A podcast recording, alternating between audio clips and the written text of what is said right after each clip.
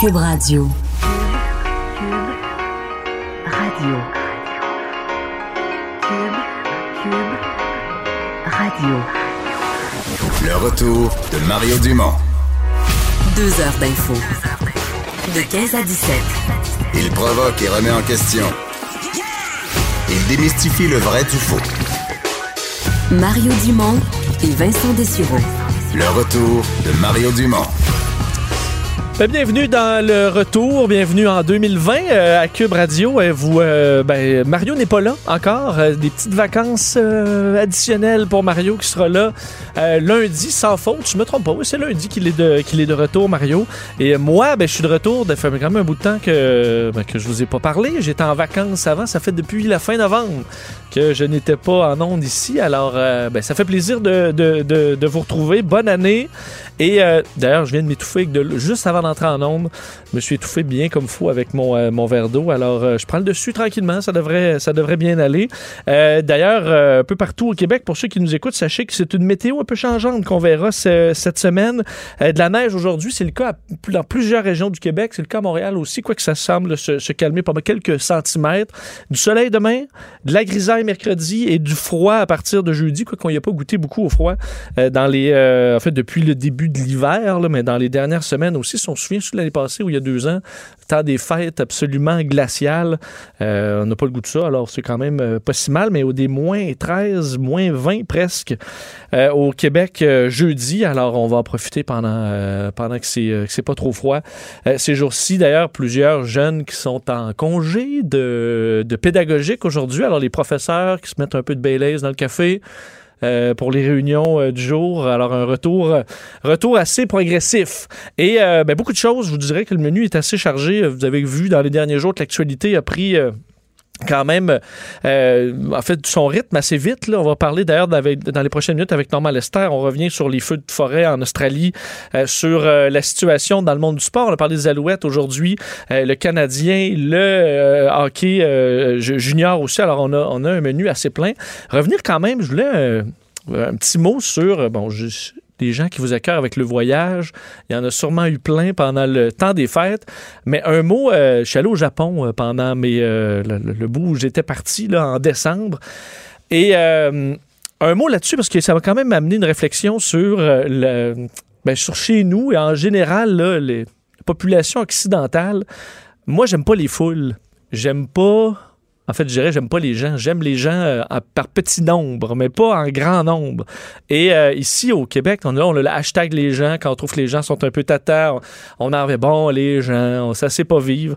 Et euh, le Japon m'inquiétait parce que Tokyo, c'est 40 millions de personnes. Un arrondissement de 40 millions de personnes, c'est, écoute, c'est 10 fois la ville de Montréal. C'est gigantesque. Il y a du monde partout.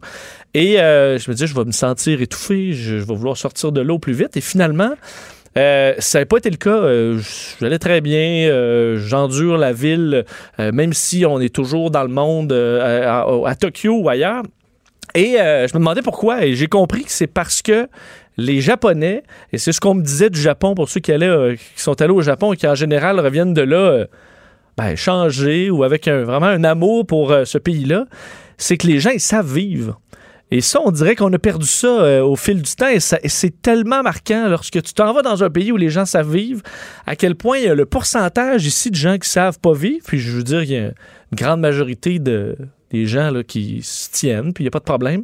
Mais il y a toujours un tata qui vient nous gâcher notre journée, que ce soit si vous faites de la route, je fais beaucoup de route, vous le savez là, à quel point il y a toujours quelqu'un qui va vous gâcher. Moi, je fais, fais Montréal-Québec toujours en deux heures. C'est sûr que je fais, je pogne les nerfs euh, plusieurs fois parce qu'il y a quelqu'un qui te dépasse en fou, il y a quelqu'un qui reste dans la voie de gauche puis qui sait pas comment ça marche, il y a quelqu'un qui flash pas, il y a des agressifs, il y a toujours un tata dans une file, il y a toujours un tata, il y a toujours quelqu'un dans un restaurant qui parle trop fort, il y a toujours quelqu'un qui ferme pas sa sonnerie de cellulaire. Euh, le, le jambon moyen, ben, euh, au, au Japon, tout le monde, le, guide de survie en société, là, le, code de vie, tout le monde le respecte. Euh, ils sont peut-être vraiment tata. Il y en a peut-être la, à la maison, une fois rendus chez eux, qui se comportent en innocent, mais jamais dans la rue, jamais dans le transport public. Alors, il n'y a jamais quelqu'un qui essaie de passer devant dans le métro pour sortir plus vite, euh, pour bloquer la porte. Il n'y a pas quelqu'un qui, dans le- qui rit trop fort dans le restaurant, qui, qui mène du tout le monde fait son truc dans le cadre où tu déranges jamais l'autre.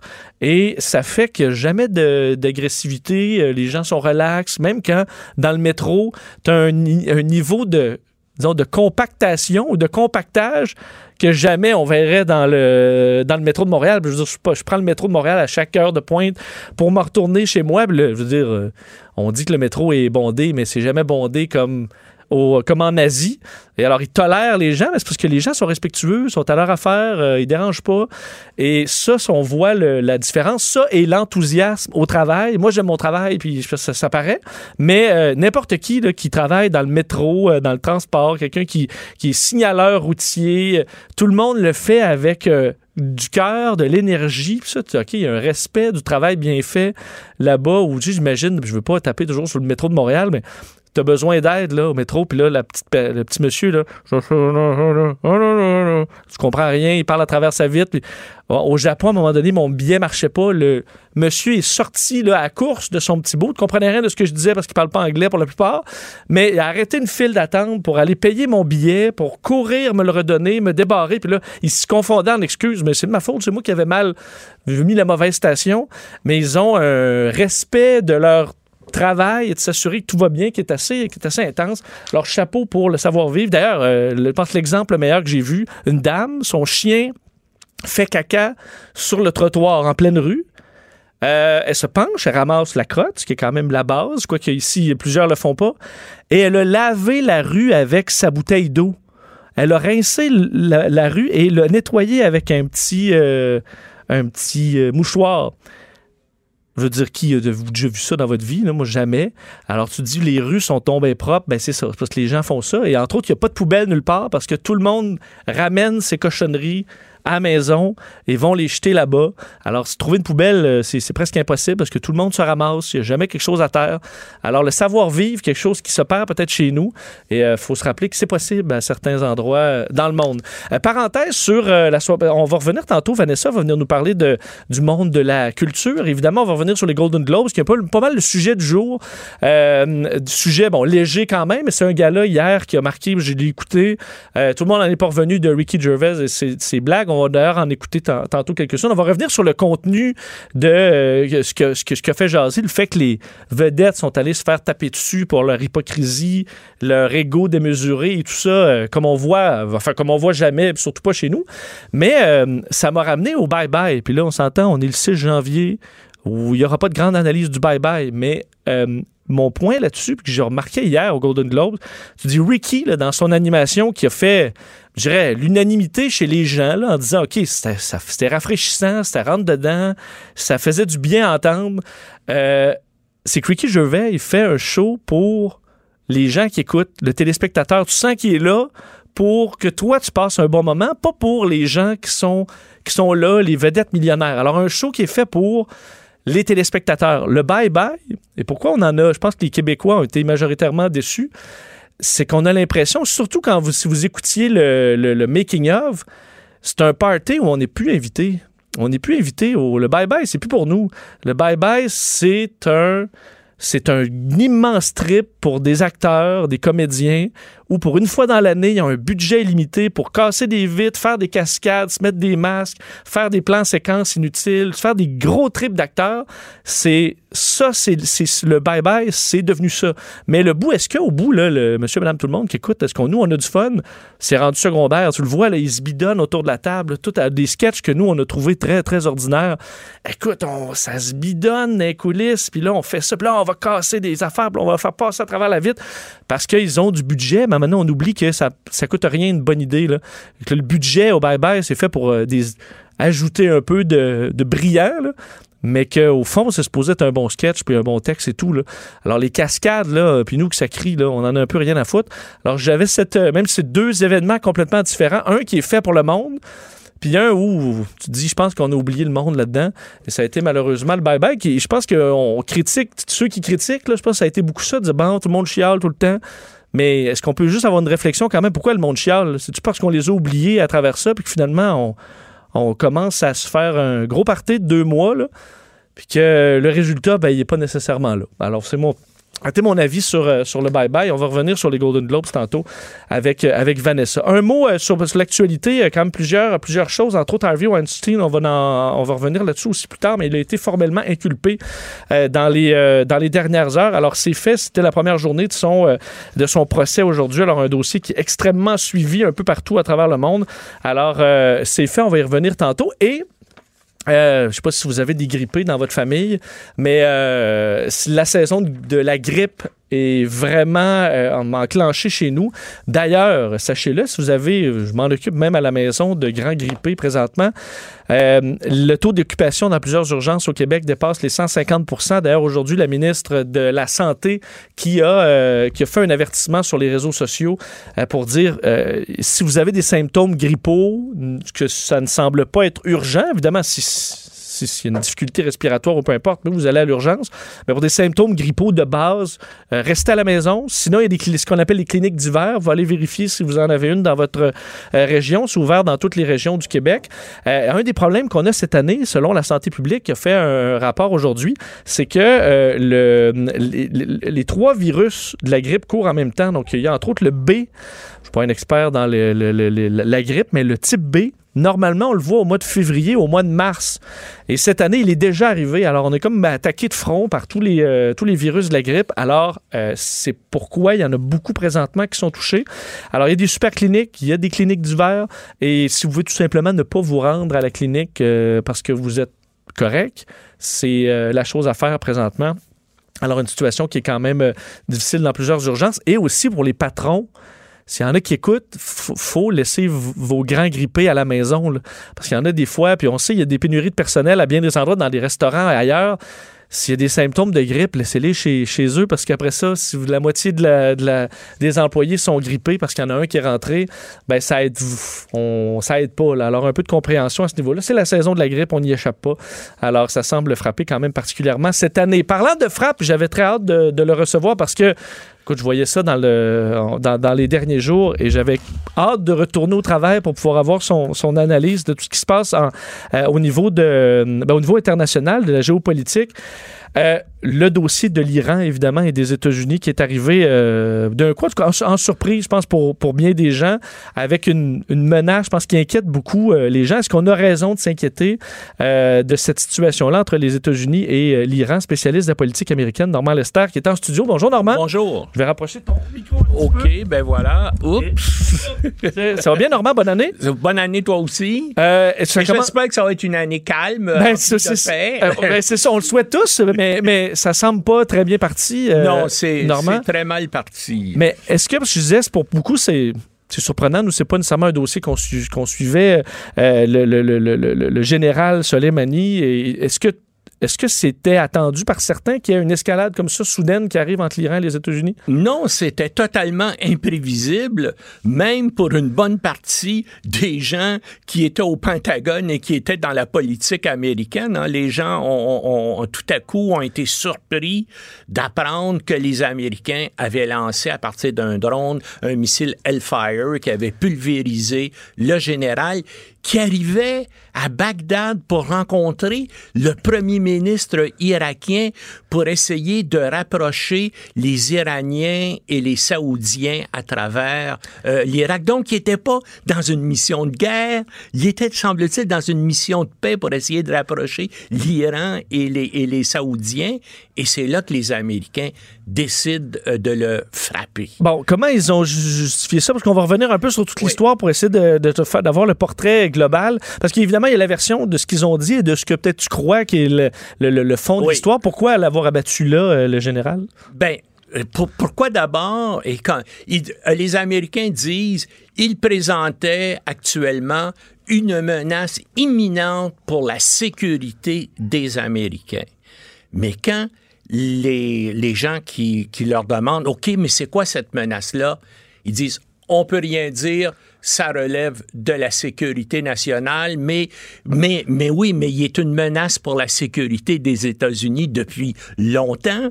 Et pourquoi le frapper en Irak, ce qui, est- qui me semble pour moi être un peu stupide, parce que justement, ils savent que le gouvernement irakien est très proche des Iraniens et là, on tue un, un haut responsable, hein, parce que c'est, un général, c'est, c'est le deuxième type le plus populaire en Iran, euh, après Ali Khamenei, le, euh, euh, euh, le leader suprême du pays. Bon, on voit, vous avez vu à la Ben, ça, les des, des, des millions de personnes dans toutes les, dans 80 villes iraniennes qui Parce pas, je saisissais pas l'impact euh, de ce décès-là chez les Iraniens, mais, on- mais la démonstration euh, pu- publique de foule nous l'a fait comprendre à quel point le public Oui, oui, connaissait ce monsieur-là, le était grand respecté. héros national euh, d'Iran. Et, et notamment, à plusieurs reprises, il a été l'allié des États-Unis parce que au début euh, des années 2000, quand les Américains ont envahi l'Afghanistan, ben les Iraniens étaient contre Al-Qaïda et contre les talibans aussi. Et là, lui-même, euh, le général Salimani, Salimani, veut dire, collaborait avec les forces armées américaines pour lutter contre les talibans. Récemment encore, en 1900, euh, en 2014, quand l'État islamique a pris Mossoul puis a avancé sur Bagdad, l'armée euh, irakienne que les Américains entraînaient depuis huit ans s'est euh, liquéf- liquéfiée devant le choc de l'État islamique, puis les gens ont complètement décroché. Et ce sont justement les forces irrégulières irakiennes entraînées par euh, le, euh, le général Som- euh, voyons, Soleimani qui ont arrêté l'État islamique et qui les empêchés de prendre Bagdad. Alors pourquoi tout à coup aujourd'hui ils décident de... Puis ils auraient pu aussi faire ça beaucoup plus secrètement. Ils savaient que l'avion s'était posé à Bagdad, donc ils attendent que le type reprenne l'avion pour s'en retourner à Téhéran et puis font une frappe aérienne où il y a un missile tout à coup qui frappe. Non, on dirait que les Américains ou l'administration Trump, disons pas les Américains, voulaient en faire un spectacle. Maintenant, dans- comment peut-on imaginer pourquoi ils pourraient faire ça? Il Exact. il Qu'est-ce qu'on peut comprendre il y a beaucoup de gens qui avancent la thèse Wag the Dog.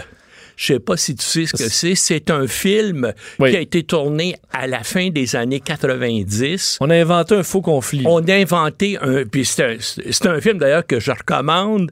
C'est dans quel pays? Albanie? en- oui, en- en- en Albanie. Albanie. Tout à coup, il y a un président américain qui est un peu, qui ressemble beaucoup à Bill Clinton, qui est impliqué dans un scandale sexuel. Et là, on fait appel à un spécialiste des relations publiques qui dit, ben voilà, on va faire un conflit entre les États-Unis et l'Albanie. Comme ça, les gens ne parleront plus ou vont parler moins du problème euh, d'agression sexuelle. Et puis donc, on crée une fausse guerre avec l'Albanie. Puis là, il y a des gens qui disent, ben Trump, qui fait face actuellement à une procédure de destitution et puis qui approche des élections, ben il a créé cette, euh, cette crise internationale-là parce qu'il sait que les Américains se rallient automatiquement au président lorsqu'il y a une confrontation importante comme celle-là. Ouais. On l'a Parce vu le 11 que- septembre, mais est-ce que ça, c'est. Il y, a- un peu de crédibilité là-dedans ou pas du tout? Est-ce que, dans la mesure où Donald Trump, ses sondages sont quand même assez bons, les démocrates n'ont pas de candidat euh, présentement qui, euh, qui, qui le survole, pourquoi Ben, c'est pas un faucon, ben, non, non.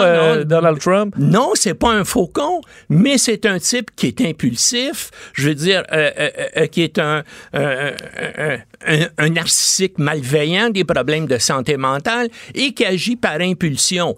Et il semble que ça, on, on lui avait donné, parce que là, il se met à dos à peu près le, seul allié, l'Irak, qu'il avait dans cette région-là du monde, à part l'Arabie saoudite, là.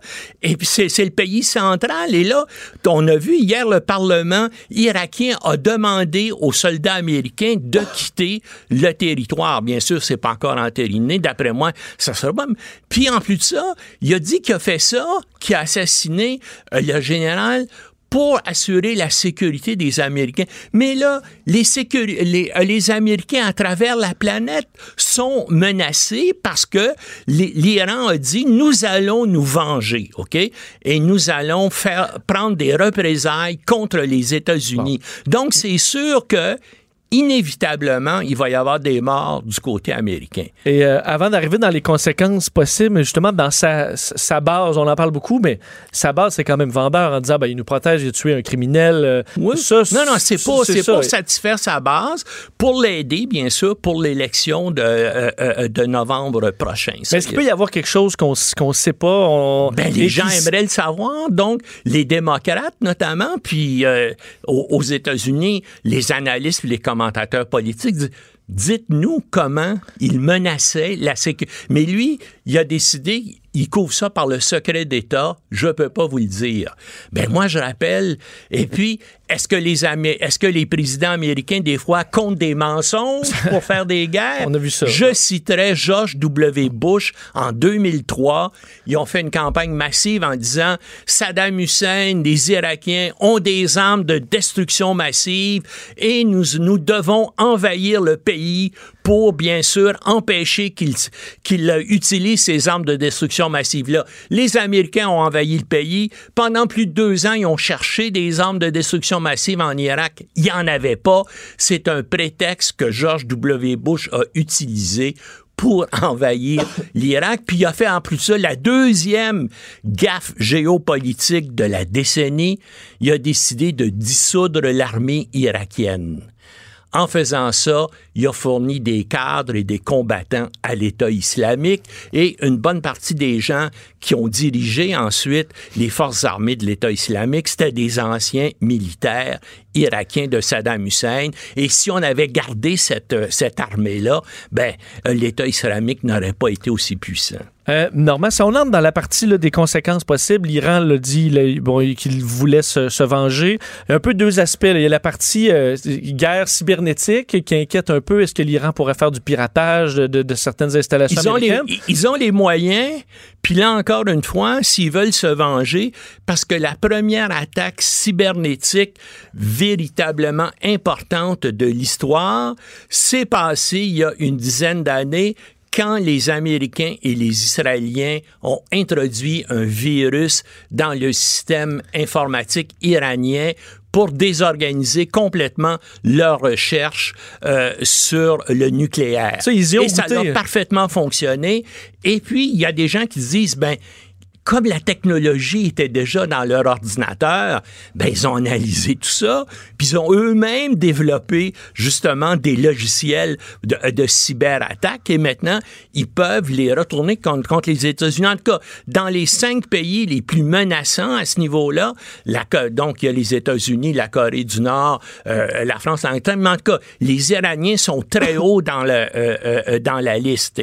Et donc là, ils ont les moyens justement de bouleverser comme ça ou de perturber soit, euh, par exemple, les systèmes financiers à New York. hein? Il, y a, moyen de faire ça. Il y a moyen, les, euh, les systèmes électriques, par exemple, s'attaquer aux logiciels des grandes compagnies euh, d'électricité aux États-Unis. Ils ont les moyens de faire ça. Mais ils ont dit jusqu'à maintenant qu'ils allaient, prendre des cibles, qu'ils s'attaquaient à des cibles militaires. Bon, parlons justement du, du militaire parce que reste les, les- s'attaquer aux États. Je comprends qu'ils disent oh, on va se venger, mais tu, tu te venges auprès des Américains, la plus puissante armée du monde au niveau conventionnel. Puis on comprend que l'Afghanistan, l'Irak, ça a été difficile parce que de la guerre urbaine, euh, tu sais pas toujours qui est l'ennemi, tu sais pas juste à tirer partout.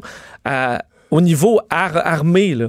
euh, Qu'est-ce qu'ils peuvent faire en s'attaquant aux Américains? OK, je, je, je, je vais t'expliquer. Premièrement, ils ont une aviation qui est, qui est très, très faible parce que ce sont des avions qui datent du Shah d'Iran, des années 70. Hein? Des vieux MiG? Oui, ben, ben, ben, des, des MiG, ça venait des Russes, c'est des Phantom qu'ils avaient achetés aux Américains et d'autres Les F4. avions, des F-4 et d'autres avions de cette génération-là.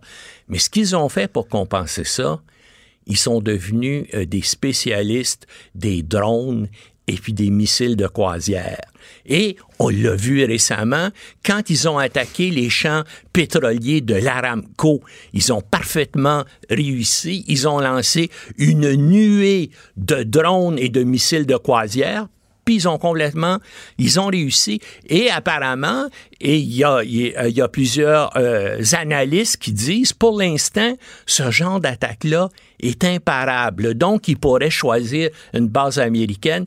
Il y en a 35 bases américaines au Moyen-Orient et en Asie centrale, donc du côté euh, euh, d'Afghanistan et les autres stands autour qui pourraient frapper avec leurs missiles de croisière, avec très peu de possibilités de les intercepter. Pourquoi? Parce qu'un missile de croisière, ça vole à 50, 100 pieds du sol, et donc c'est impossible à détecter par radar.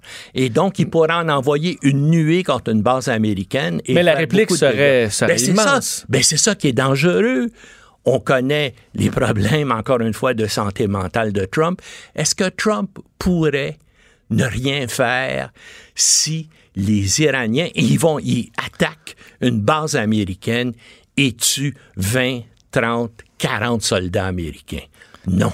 C'est impossible d'imaginer ou de concevoir que Donald Trump dise OK, euh, ils se sont vengés et on fera Oui, c'est ça, on va réagir de Oui, il fera en jamais ça. Ben donc, c'est sûrement ça. pas, ouais. Et c'est là où est le danger, parce que là, on rentre dans une spirale d'escalade.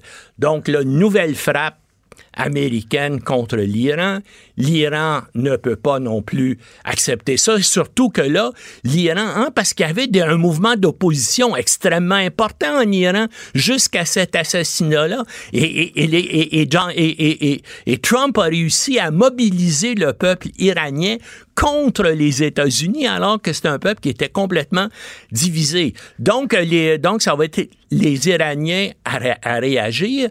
Et là, eux autres ont des bonnes cartes, notamment une carte qui s'appelle le détroit d'Ormuz Qu'on peut fermer à tout moment. qu'on peut former. Écoute, ça a une cinq, ça a une soixantaine de kilomètres de large et puis 25% du pétrole mondial passe par là. Et c'est très facile pour euh, euh, euh, les Iraniens de le bloquer. Et comment faire? Ben là, il faudrait que les Américains envoient sur place, bien sûr, une flotte qu'ils prennent le territoire iranien, qu'ils envahissent, qu'ils fassent un débarquement sur les îles et sur le continent on- on- du côté de l'Iran. Et là, bien sûr, on, est rendu dans une guerre. Et l'Iran, là, c'est pas un, un petit pays, c'est 81 millions d'habitants. Si on peut pas faire le lien avec les- les- l'Afghanistan. Non, euh, ou, ou- ou avec l'Irak. C'est quatre fois plus grand que l'Irak géographiquement. Donc, là, les Américains s'engagent dans une nouvelle guerre sans fin s'ils font ça. Et malheureusement, compte tenu de la personnalité de Trump, on, on- on se dit, est-ce que c'est est -ce encore évident? En tout cas, le Congrès actuellement essaie, va devoir adopter dans les prochains jours une résolution pour réaffirmer qu'aux États-Unis, toute guerre doit avoir l'assentiment du Congrès des États-Unis avant d'être déclarée. Bien sûr, Trump s'oppose à ça, ça. mais là, il va y avoir une lutte politique à ce niveau-là. Et Trump, il y a un nouveau... On, on parlait tout à l'heure de la procédure de destitution et qui semble gagner d'avance par lui, mais coup de théâtre aujourd'hui son ancien conseiller à la sécurité nationale, John Bolton, qui a démissionné euh, euh, à la fin de l'été, au début de l'automne, parce qu'il s'entendait pas avec Trump. Trump a dit, je l'ai mis dehors, mais Bolton dit, non, j'ai démissionné. Et là, lui, il refusait d'aller témoigner parce que il a fait aussi, où il y a d'autres témoignages dans l'enquête sur la destitution, où euh, les gens citaient Bolton en disant ce que Trump fait en, Ukraine, c'est complètement fou. Veux dire, c'est comme un vol de banque ou un, un deal de drogue. Touchez pas à ça. Alors, et là, lui a annoncé aujourd'hui, si vous m'envoyez un subpoena, une assignation judiciaire, je vais aller témoigner. Et lui, c'est un, c'est un batailleur. Ah oui, puis en plus, c'est un, c'est un batailleur. Puis C'est un gars complètement anti-iranien. Ça, c'est un vote en guerre. Depuis, depuis 20 ans, il veut faire la guerre contre... Mais là-dessus, il y a des problèmes avec Trump. Et en plus de ça, il va sortir dans quelques semaines ou dans un mois ou deux un livre. Et quelle meilleure façon de faire de l'argent avec ton livre que d'être au cœur de l'actualité Mm. et d'être dans tous les médias d'information pendant deux semaines. Alors, et puis là, tu te venges aussi, de, tu te venges de Donald Trump. Est-ce qu'en terminant, est-ce qu'Israël peut être quand même, qui se retrouve un peu toujours euh, dans, dans, Ben, dans a- la mire, là? je- non, mais Euh, Est-ce qu'ils pourraient, eux, dire à Donald Trump, là, nous, on veut pas euh, Non, mais non, au contraire, Netanyahou a toutes les raisons aussi.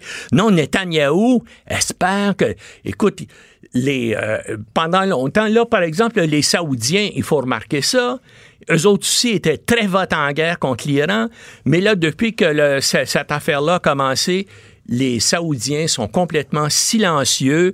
Et puis, il y a un, un important prince saoudien qui est arrivé aujourd'hui d'urgence à Washington pour consulter Donald Trump. Mais du côté israélien, Netanyahou veut attaquer ou aimerait mieux que les Américains attaquent l'Iran parce que les euh, parce que euh, actuellement Israël a le monopole nucléaire dans cette région-là du monde et c'est l'Iran garder. qui oui, ils veulent le garder et l'Iran vient d'annoncer hier parce que c'est tout Trump qui a déclaré ça encore par son espèce d'idiotie de en 2018 où il a dénoncé l'accord sur le nucléaire.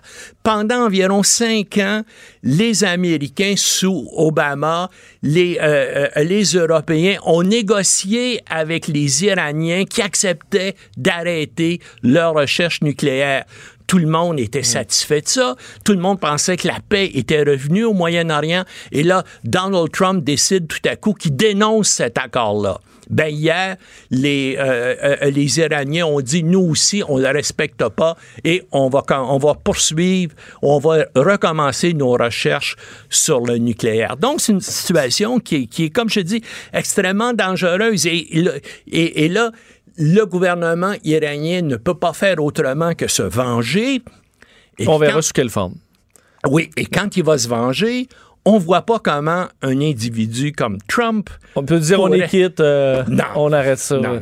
Bon, on va Donc, il y a suivre. un danger énorme de spirale, euh, de spirale de guerre, là, une, une spirale d'escalade. Euh, merci Normand, Euh, bon portrait. Bon, on va sûrement se reparler cette semaine parce que ça- sûrement qu'il y aura des rebondissements Ben, dans ce dossier. Et vendredi au minimum, mais peut-être même avant. On s'arrête quelques instants, on revient.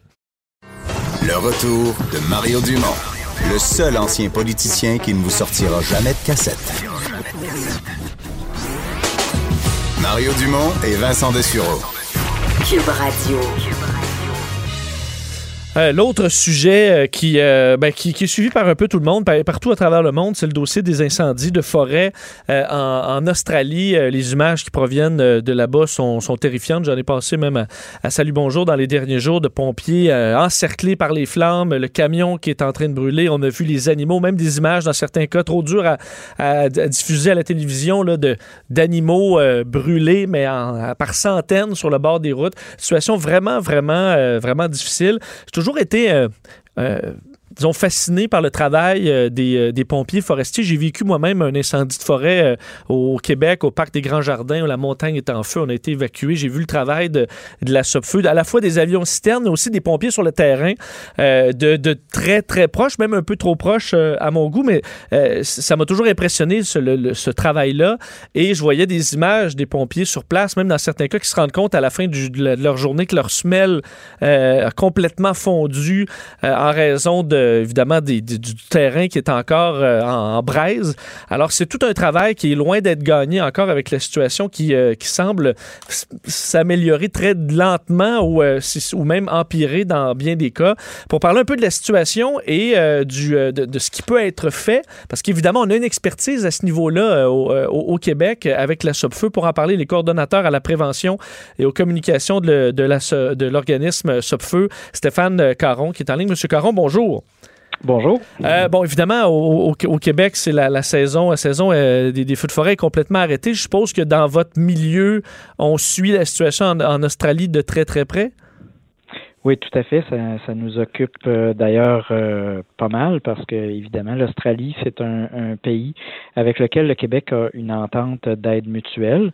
Euh, c'est pas la seule province du Canada. Euh, pratiquement toutes les provinces au Canada ont ce, même accord, ce qui fait en- qu'en ce moment, ben, il y a de l'aide qui provient du Canada euh, qui, est, qui est apporté à l'Australie. Et on comprend que c'est de l'aide, euh, c'est du personnel, c'est pas des avions citernes parce que c'est pas. Je comprends que c'est loin aussi, l'Australie, pour des, des, des, avions de ce type-là, mais c'est quoi donc l'expertise qu'on peut leur donner?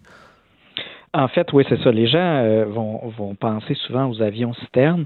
Il faut comprendre que les techniques de combat peuvent être différentes d'un endroit à l'autre en fonction du type de territoire. Par exemple, au Québec, là, euh, on a des lacs partout, ce qui rend l'intervention des avions citernes très efficace mais c'est pas le cas en Australie. Euh, il y a d'autres techniques de combat qui sont utilisées. Donc, on n'envoie pas nécessairement les avions citernes. On utilise quand même, parce que nous, nous on n'a pas, euh, on n'utilise pas ou très peu d'avions, euh, disons, qui ne sont, qui ne se remplissent pas, je ne pas les bons termes, là, mais qui vont pas aller écoper dans les lacs, mais on voit des avions, là, des, des gros avions en réaction remplis de liquide rouge. Oui, c'est ça. Est-ce qu'on utilise ça quand même présentement, sans que ce soit notre expertise à nous, mais sur le, le terrain là c'est ça. Euh, au Québec, on fait beaucoup du largage sur les feux, du largage d'eau pour éteindre le feu, tandis qu'en Australie, ils vont utiliser des, certains avions qui vont avoir ce qu'on appelle du retardant. Puis euh, quand on les voit sur les images, là, c'est souvent rouge ou rose qui Et ça, c'est pas largué sur le feu, c'est largué en avant du feu. Et c'est pour euh, créer comme une zone où on empêche le feu de, se propager. Donc, c'est des techniques différentes euh, de combat des feux. Et nous, ce qu'on a envoyé, c'est du personnel qui est euh, spécialisé en gestion des, des, feux à différents niveaux pour vraiment prendre en charge le combat des feux. Donc, je comprends que c'est une expertise au niveau des cartes. Où est rendu le feu? Où est-ce qu'on envoie nos effectifs? Donc, pour essayer de déployer les forces le mieux possible? Ben, je vous donne un exemple concret. Euh, du Québec, on a envoyé euh, Frédéric André, qui est le directeur, pas le directeur, mais le chef de base euh, à Robertval pour la SOPFEU. Alors lui là-bas, son rôle, c'est la gestion de la planification. Alors il, il, va gérer le déploiement des ressources nécessaires pour un complexe de feu, et, avec une espèce de planification journalière en disant bon ben là pour atteindre nos objectifs opérationnels, on a besoin de tant de personnes, on a besoin de tant de ressources, et c'est lui qui va faire cette planification là à quel point il y a un effet, parce qu'on voit là, que c'est sec, je voyais des, images lorsque le vent pogne là, dans, ces incendies-là, la vitesse à laquelle ça peut se, déplacer. Est-ce qu'à un moment donné, c'est la météo qui va, décider un peu ce qui arrive? Et même si on met euh, toutes les forces, euh, on n'est pas de taille quand le feu atteint une certaine ampleur? Tout à fait. C'est-à-dire qu'un feu, on va entendre ça, l'expression, on va dire il est hors contrôle. Un feu qui est hors contrôle, ça veut dire justement que l'action humaine peut pas réussir à le stopper. Il faut qu'à un moment donné, la nature coopère. Puis en ce moment, euh, c'est ça un peu le drame que vit l'Australie, c'est que c'est des températures extrêmement élevées, avec un niveau d'assèchement euh, incroyable et avec aussi des vents qui, euh, qui amènent le feu à se propager. Donc, on se bat comme, contre une force de la nature. Là, vous allez me dire, ben, il n'y a rien à faire. Non, il y, a, des choses à faire. On va se préparer justement à, ceinturer le feu, à, le contourner, pour qu'au moment où la nature va euh, coopérer, ben, qu'on soit prêt à intervenir puis à stopper son, euh, son parcours. Est-ce que je voyais, il y a des images vraiment terrifiantes de pompiers où à un moment donné perdent leur avance sur le feu, se font carrément, euh, euh, fait, le feu leur passe par-dessus alors qu'ils sont sur une, sur une route et là ils essaient de placarder les fenêtres des camions et tout ça. Il y a des, certains systèmes de jet d'eau qui semblent protéger certains types de camions. Est-ce que ça, c'est des choses qui sont, qui sont déjà arrivées chez nous? Est-ce que les pompiers forestiers sont formés pour ça chez nous? C'est des choses qui arrivent pratiquement pas ou dans des cas vraiment exceptionnels? En fait, au Québec, là, des situations de feu comme il se produit en ce moment en Australie ou euh, qu'on a vu aussi en Californie dans les dernières années, c'est plutôt rare. On est chanceux, euh, on n'a pas la même nature, on a des lacs partout pour nous aider à intervenir rapidement avec les avions citernes en plus, qui nous permet de garder les feux très petits. Ce qui fait que des dangers de cette nature-là, là, au Québec, on essaie de pas en vivre. On essaie de faire en sorte que nos pompiers ne se retrouvent jamais dans de telles situations, mais ils sont quand même formés pour savoir comment intervenir. En fait, ce qui est important de bien comprendre quand on est un pompier forestier, c'est le comportement du feu, de savoir comment le feu agit pour être capable de ne pas se placer soi-même dans une situation où là, il y a un danger. Ce qu'on voit, là, les images en Australie, c'est parce qu'on est dans des situations extrêmes. Euh, en terminant, parce que j- on parlait tantôt des, des gros avions euh, euh, qui doivent arrêter, se remplir de, de, de substances quand même chimiques. On a des, du personnel sur le, sur le terrain en quantité. Ça doit quand même représenter des coûts qui sont énormes à un moment donné pour euh, un pays ou pour les services d'urgence en place de, de, de se payer autant de personnel, de l'équipement. Ça doit quand même être un défi aussi. Euh, J'imagine que c'est un défi en ce moment important pour l'Australie. Euh, c'est des, euh, des choses qui coûtent cher, mais vous comprendrez que l'aide internationale qui est apportée, que des fois c'est nous hein, qui recevons, hein, même si on n'a pas des situations aussi catastrophiques. euh, euh, L'Australie est déjà venue euh, à quatre reprises au Canada Ah, donner un coup de main aux différentes provinces, pas au Québec, mais euh, dans les dernières années, quatre fois ça permet de, diminuer quand même les coûts. Je vous explique pourquoi. C'est parce que chaque État n'a pas besoin d'avoir le personnel euh, en permanence pour le pire des scénarios. Ça, ça coûte cher d'avoir tout le temps des pompiers qui attendent euh, à rien faire, qu'on ait le pire des scénarios. Alors, cette aide-là, elle vient de façon ponctuelle. Oui, c'est sûr qu'ils payent la facture. Là. On, euh, il faut qu'ils payent les salaires et tout ça, mais ils ont les pompiers qu'ils ont et, et l'aide qu'ils ont besoin au moment où ils, où ils en ont besoin. Puis c'est la même chose au Québec. Il y a deux ans, on a fait venir des gens de presque toutes les provinces canadiennes, puis même de certains États américains. Ben, c'est des gens que oui, on a payé, mais on les a payés pour le moment qu'ils sont venus ici. Ben, C'était vraiment intéressant. En souhaitant, on va surveiller évidemment la situation de près en espérant que ça s'améliore rapidement. Stéphane Caron, merci beaucoup. Ça m'a fait plaisir. Au revoir. Stéphane Caron, coordonnateur à la prévention et communication de l'organisme euh, Sopfeu. Je me souviens quand j'ai été euh, évacué à la pêche parce que la montagne était en feu, les pompiers m'ont dit euh, prends la chaloupe. Si jamais t'es entouré de feu, tu tournes la chaloupe de bord, puis tu restes en dessous, puis t'attends euh, que ça finisse. C'est pas la chose la plus rassurante que j'ai entendue dans, ma vie, mais euh, ça montrait l'intensité de dans quoi parce qu'eux ils restaient là, à travailler pendant que moi je me sauvais. Mario Dumont. Il s'intéresse aux vraies préoccupations des Québécois. La santé, la politique, l'économie. Le retour de Mario Dumont. La politique autrement dit. On est de retour. Je vous rappelle que Mario euh, est en vacances. Encore un petit peu étiré, sera de retour euh, lundi euh, sans faute. Et euh, ben, une qui est de retour aujourd'hui aussi, c'est Vanessa. Salut Vanessa. Salut Vincent. Ça va bien? Ben, ça va très très bien. Je suis tellement contente de te retrouver en plus. Moi aussi, je suis contente de vous. dans Bonne un année. autre cadre que les têtes enflées. C'est vrai, parce que, entre autres, on va parler de, de culturel, euh, de, Oui. de culture tantôt.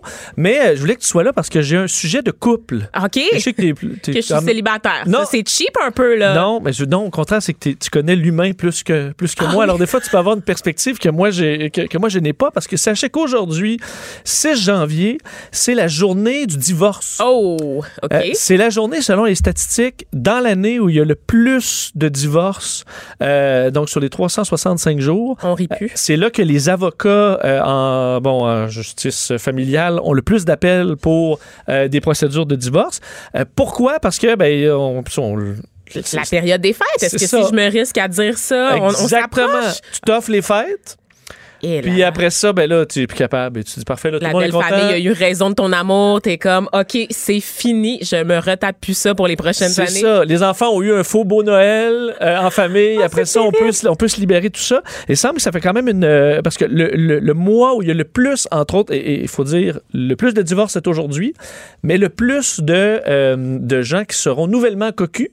Donc, le plus de... de- disons, de relations extra-conjugales, Conjugale. c'est cette semaine. Oh là là. Donc, la semaine dans l'année où il y a le plus d'activités extra-conjugales, c'est cette euh, semaine. les parties de Noël. Moi, je, je dis que l'influence des parties de Noël se poursuit jusqu'au retour des fêtes parce qu'il y a une petite tension. Dans le party de Noël, il y a une petite tension sexuelle que là, tu mets de côté. Ah, mettons, on a failli le temps des fêtes. Ouais, exactement. Parce que là, t'es comme, oh my God, j'ai une famille, j'ai un mariage à sauvegarder. Et là, la période des fêtes, c'est stressant pour tout le monde. T'es au bout du rouleau. Et là, tu dis, Hein, on va-tu attendre de passer? Ouah, si l'herbe est plus verte ou la neige est plus blanche de l'autre côté. Parce que le mois de janvier, c'est le mois où il y a le plus de relations extra-conjugales et le mois où il y en a le moins, je te pose la question. Ouf, euh, le moins. Tu as failli l'avoir en disant ouf.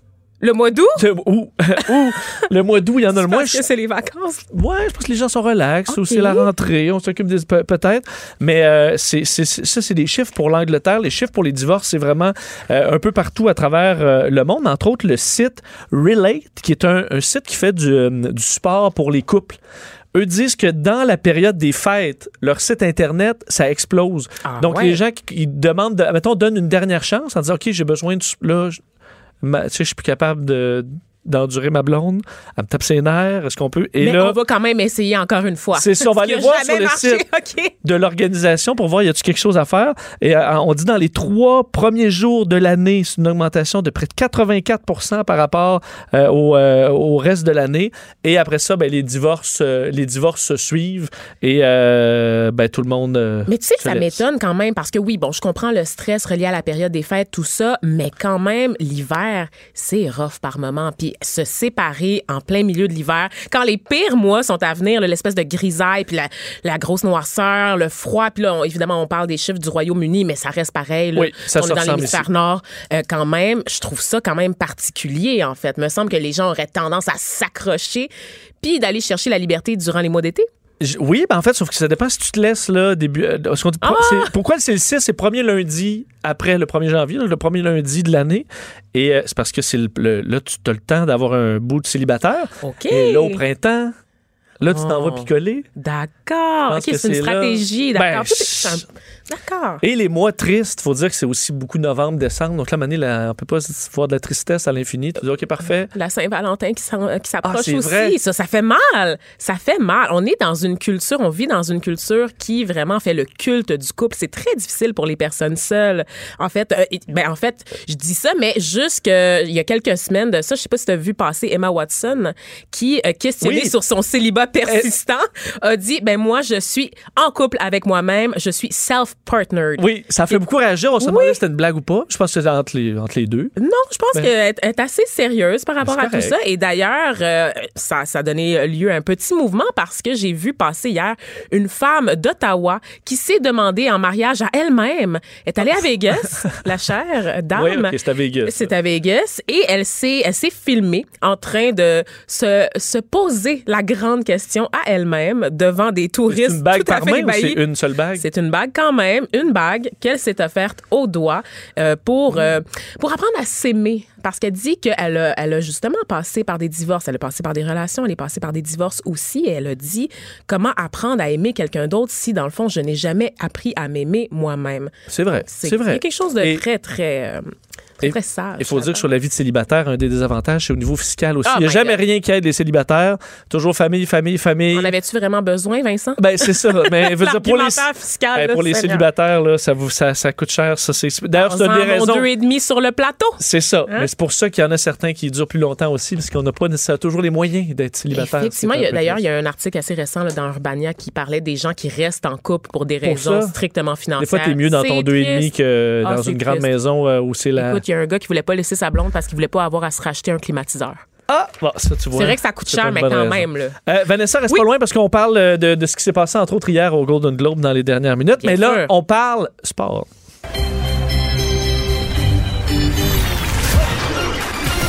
Jean-Charles Lajoie. Dis, exprimez-vous. Exprimez votre talent. Ça passe le test. Magnifique. Jean-Charles Lajoie. Et c'est la première chronique de l'année avec euh, Jean-Charles Lajoie. Salut Jean-Charles. Et elle commence en retard par ma propre faute. Euh, disons que j'avais un appel important. On va dire ça comme ça. OK, bon, on est en... Comment vas-tu, mon cher ça, va, ça va très bien. Toi, Je te souhaite bonne année. Bonne Euh, année à toi aussi. Tu nous as bien fait rire, euh, et moi, ce matin, avec ton moine tibétain enlevé par le chat. Oui, salut, bonjour. Oui. Moine qui essaie de faire une prière de 5 heures, mais qui en est, qui en est Et incapable. Hey, Jean-Charles, est-ce que je peux te souhaiter... En fait, j'ai deux souhaits pour toi pour la nouvelle année. Euh, la santé, évidemment, Oui. et, euh, et des séries. Là. Je pense que est-ce que c'est ce qu'on peut te souhaiter? Cette... et- et même de longues Ben, séries, mais là, c'est peut-être un peu trop, mais des Non, non, séries, oui, là, là, puis la santé. égal. Alors, tu me souhaites des séries pour qui? Les Alouettes, ou le Non, ben, pour le Canadien. On s'entend? ça n'arrivera pas, ça. Ah, OK, t'es déjà, t'es déjà Ah lâché ben prise? oui, ben en fait, j'ai jamais jamais eu de prise d'emprise sur une place en série éliminatoire, éli- éliminatoire pour le Canadien cette année. C'est pas dans le pour moi, ce n'est pas dans les schémas cette saison. Il était clair que dans l'Est, euh, avec l'amélioration substantielle de plusieurs équipes comparativement à l'amélioration beaucoup plus euh, latente du Canadien, que Montréal n'allait pas réussir. Non seulement n'allait pas réussir à rétablir les standards de 96 points de l'an dernier, mais n'allait pas réussir encore une fois à se tailler une place en série éliminatoire. On est loin de, de la calcul à stress, là. C'est mathématiquement encore très plausible, très possible, mais euh, ça va être en même temps très difficile. Bon, euh, on sait que ce soir, euh, il y a quand même du nouveau euh, dans, dans l'équipe. Penses-tu qu'il Oui. va se passer quelque chose ou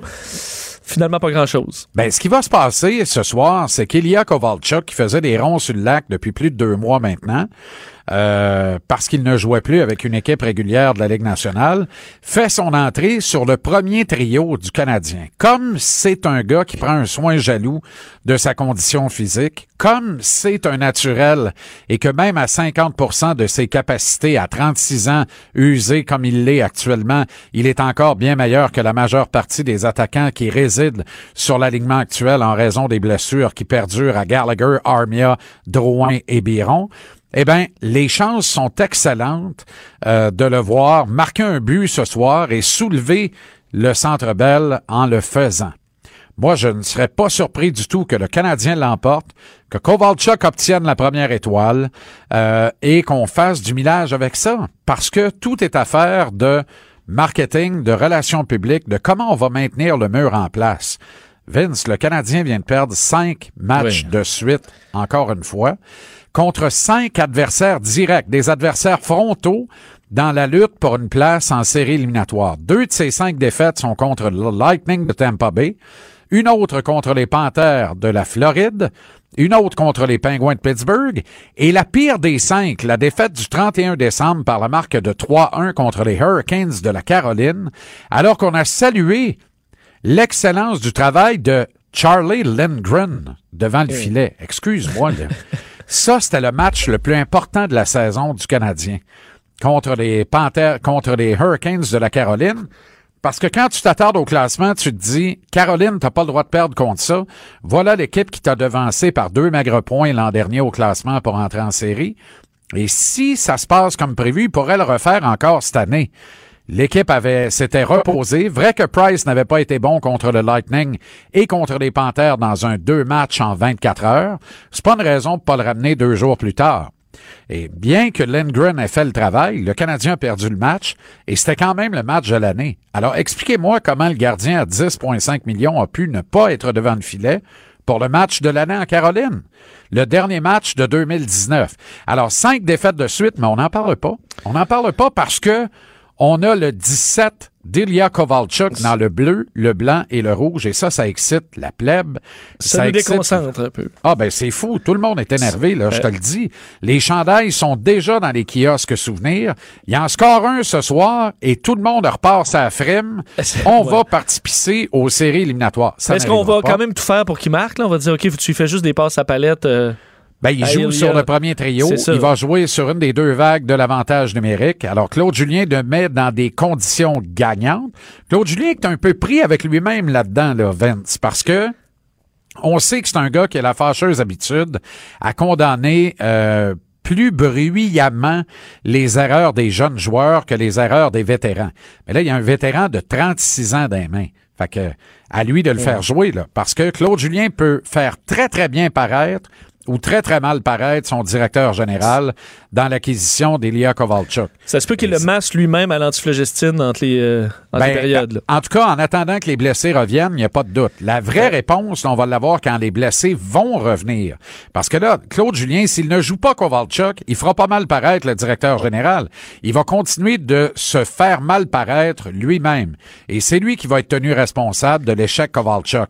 Mais quand les blessés vont être de retour, qu'est-ce qu'il va faire de Kovalchuk? Si Kovalchuk connaît du succès là, à court terme, quand les blessés vont être de retour, Gallagher et notamment euh, Jonathan Drouin, Yoel Armia. Biron, c'est moins grave, mais les trois autres, là, c'est trois attaquants du top 6 du Canadien. Quand ces trois-là vont être de retour, tu vas faire quoi avec Kovalchuk? Ça va être là la vraie réponse. là. Euh, Alors, si le Canadien continue de perdre une majorité de matchs, ça aurait été toute une acquisition, parce que c'est une acquisition qui va permettre à la date limite des transactions de monnayer au plus fort prix Thomas Tatar, qui a une bonne valeur et qui a déjà rapporté un choix de 1, un choix de 2 et un choix de 3 dans une transaction, l'envoyant des Red Wings de Détroit aux Golden Knights de Vegas il y a bientôt trois ans. Alors, Marc Bergevin peut très bien jouer ses cartes à la date limite. Quant à des échanges impliquant Carey Price et Shea Weber, attendons à la saison prochaine. Il sera pas trop tard et leur valeur n'aura pas périclité par rapport à ce qu'elle est actuellement. Jean-Charles, faut parler un peu de NFL parce qu'il s'est passé quand même euh, dans Ouais. les derniers jours un paquet d'affaires. Par où tu commences? Alors, c'était le week-end des cartes sauvages, traduction euh, euh, wild cards. librement inspirée des wild cards du wild card week-end. Quatre matchs et ça fait longtemps que j'ai pas vu un week-end des cartes sauvages aussi haletant, aussi excitant, mon cher Vince. D'ailleurs, est-ce que Mario était en vacances prévues ou bien s'il est simplement déprimé de la sortie des Eagles? Il y a un peu, je pense un peu des deux. Je pense qu'il est content Ben d'être en ben, vacances je quand même. souhaitais me payer sa tête ce soir, honnêtement. Ben, Les à mon Eagles avis, tu vas être capable lundi prochain, va s'en souvenir ben encore. oui. Parce qu'ils ont favorisé Carson Wentz au détriment de Nick Foles. C'est une décision défendable. Mais Carson Wentz, visiblement, est incapable de mener à bon port une équipe dans les matchs importants. Il est tout le temps blessé dans ces circonstances-là. Il a été blessé, il a quitté le match après neuf minutes au premier quart hier. C'est pas de sa faute, le pauvre Yard, mais des fois, tu sais, act of God, le, le coup du sort. Et c'est arrivé encore aux Eagles hier, sauf que quelle ne fut pas ma surprise. Écoute, j'étais à genoux dans mes bas. J'ai dit, c'était pourtant un si beau week-end et voici Josh McCown, 40 ans, qu'il y a deux mois à peine coachait du high school football en vendant de l'assurance de dommages en Caroline du Sud.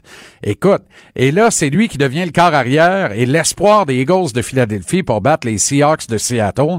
Et là, je comprends pas quand je te parle de ce match-là. Ça a été le plus plate des quatre et celui qui m'excitait le moins et de loin. Mais victoire des Seahawks qui avance au prochain tour. Et ce que je retiens, c'est qu'à la confrérie des quadragénaires, McCown qui sort, c'est pas surprenant, mais Tom Brady et Drew Brees qui sont éliminés dans le premier week-end.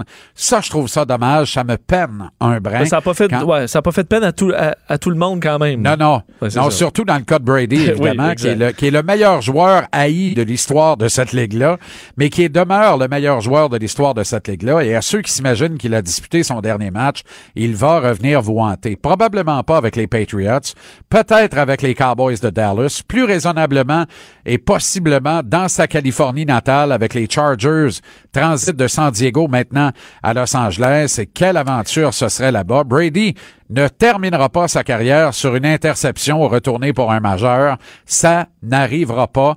Et ceux qui ont vraiment regardé le match des Patriots, il n'est pas à blâmer pour la défaite des siens. Là.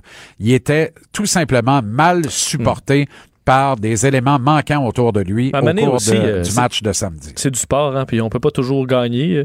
Quand Ben même non. un peu de. Non, non, puis écoute, il a quand même remporté six Super Bowls. Personne ne peut dire mieux Euh, dans l'histoire de cette ligue. Jean-Charles, en une minute, il faut revenir sur les Alouettes quand même, qui là, bon, le dossier euh, réglé. Ouais. Je vois que ça fait peut-être pas plaisir à tout le monde qui va posséder les Alouettes. T'en penses quoi? Ben honnêtement, euh, deux propriétaires unilingues anglophones, deux Ontariens qui ont fait fortune dans le domaine de l'acier. Euh, la bonne nouvelle, c'est que les Alouettes ne sont plus sous l'égide de la Ligue canadienne de football. Mais c'est-tu vraiment une bonne nouvelle considérant que l'équipe s'est replacée sous l'égide de la Ligue canadienne par rapport à la faiblesse de ses propriétaires Watton Hall, père et fils? Alors, on n'a pas de garantie sur la qualité de ces gars-là. On les connaît très peu. Mais on sait que ce sont deux hommes d'affaires sérieux, crédibles, qui ont réussi. Toutefois, lorsqu'on dit et qu'on explique le congédiement de Patrick Boivin par le fait qu'on désire se rapprocher de la communauté d'affaires et des partisans, Patrick Boivin avait réussi l'impensable, soit se rapprocher de la communauté d'affaires et surtout des partisans au cours des derniers mois de la saison qui vient de se terminer. Là, on nomme deux propriétaires ontariens, alors qu'il y avait des propriétaires québécois, euh, francophones ou anglophones qui étaient intéressés à acheter l'équipe. On comprend mieux pourquoi Boivin est parti. Les deux propriétaires qui étaient en lutte avec Cambridge, euh, Claridge que disent, pas Cambridge, mais Claridge euh, et Pierre Boivin ne pouvait toujours bien pas garder le fils de Pierre, c'est-à-dire Patrick, à la présidence de l'équipe. Fait que ça, c'est correct, là, tu sais. Puis je souhaite le meilleur à Patrick Boivin, qui a vraiment finalement gagné ses lettres de noblesse après un début de mandat houleux à la présidence des Alouettes. Maintenant, qui sera nommé président de l'équipe et qui sera nommé directeur général? Ça, c'est la clé de l'énigme. Parce qu'il va falloir qu'on ramène le fait francophone dans cette équipe. Ce matin, là, ça n'a pas de bon sens. Si c'est vrai que ça fait trois semaines que les deux gars savaient qu'ils allaient acheter cette équipe-là, y a-tu moyen de te faire écrire un petit laïus francophone? Le seul mot français qui a été prononcé ce matin dans le point de presse, c'est bonjour. Et ça, pour moi, c'est inacceptable. C'est inacceptable. Ben, Jean-Charles, un grand plaisir. On se reparle euh, demain, même heure. Avec peut-être un peu plus tôt. Euh, oui, ben, ça- ça- idéalement. Salut, Jean-Charles. Le retour de Mario Dumont. Pour nous rejoindre en studio, Studio à commercial cube.radio. Appelez ou textez 187 Cube Radio. 1877 827 2346.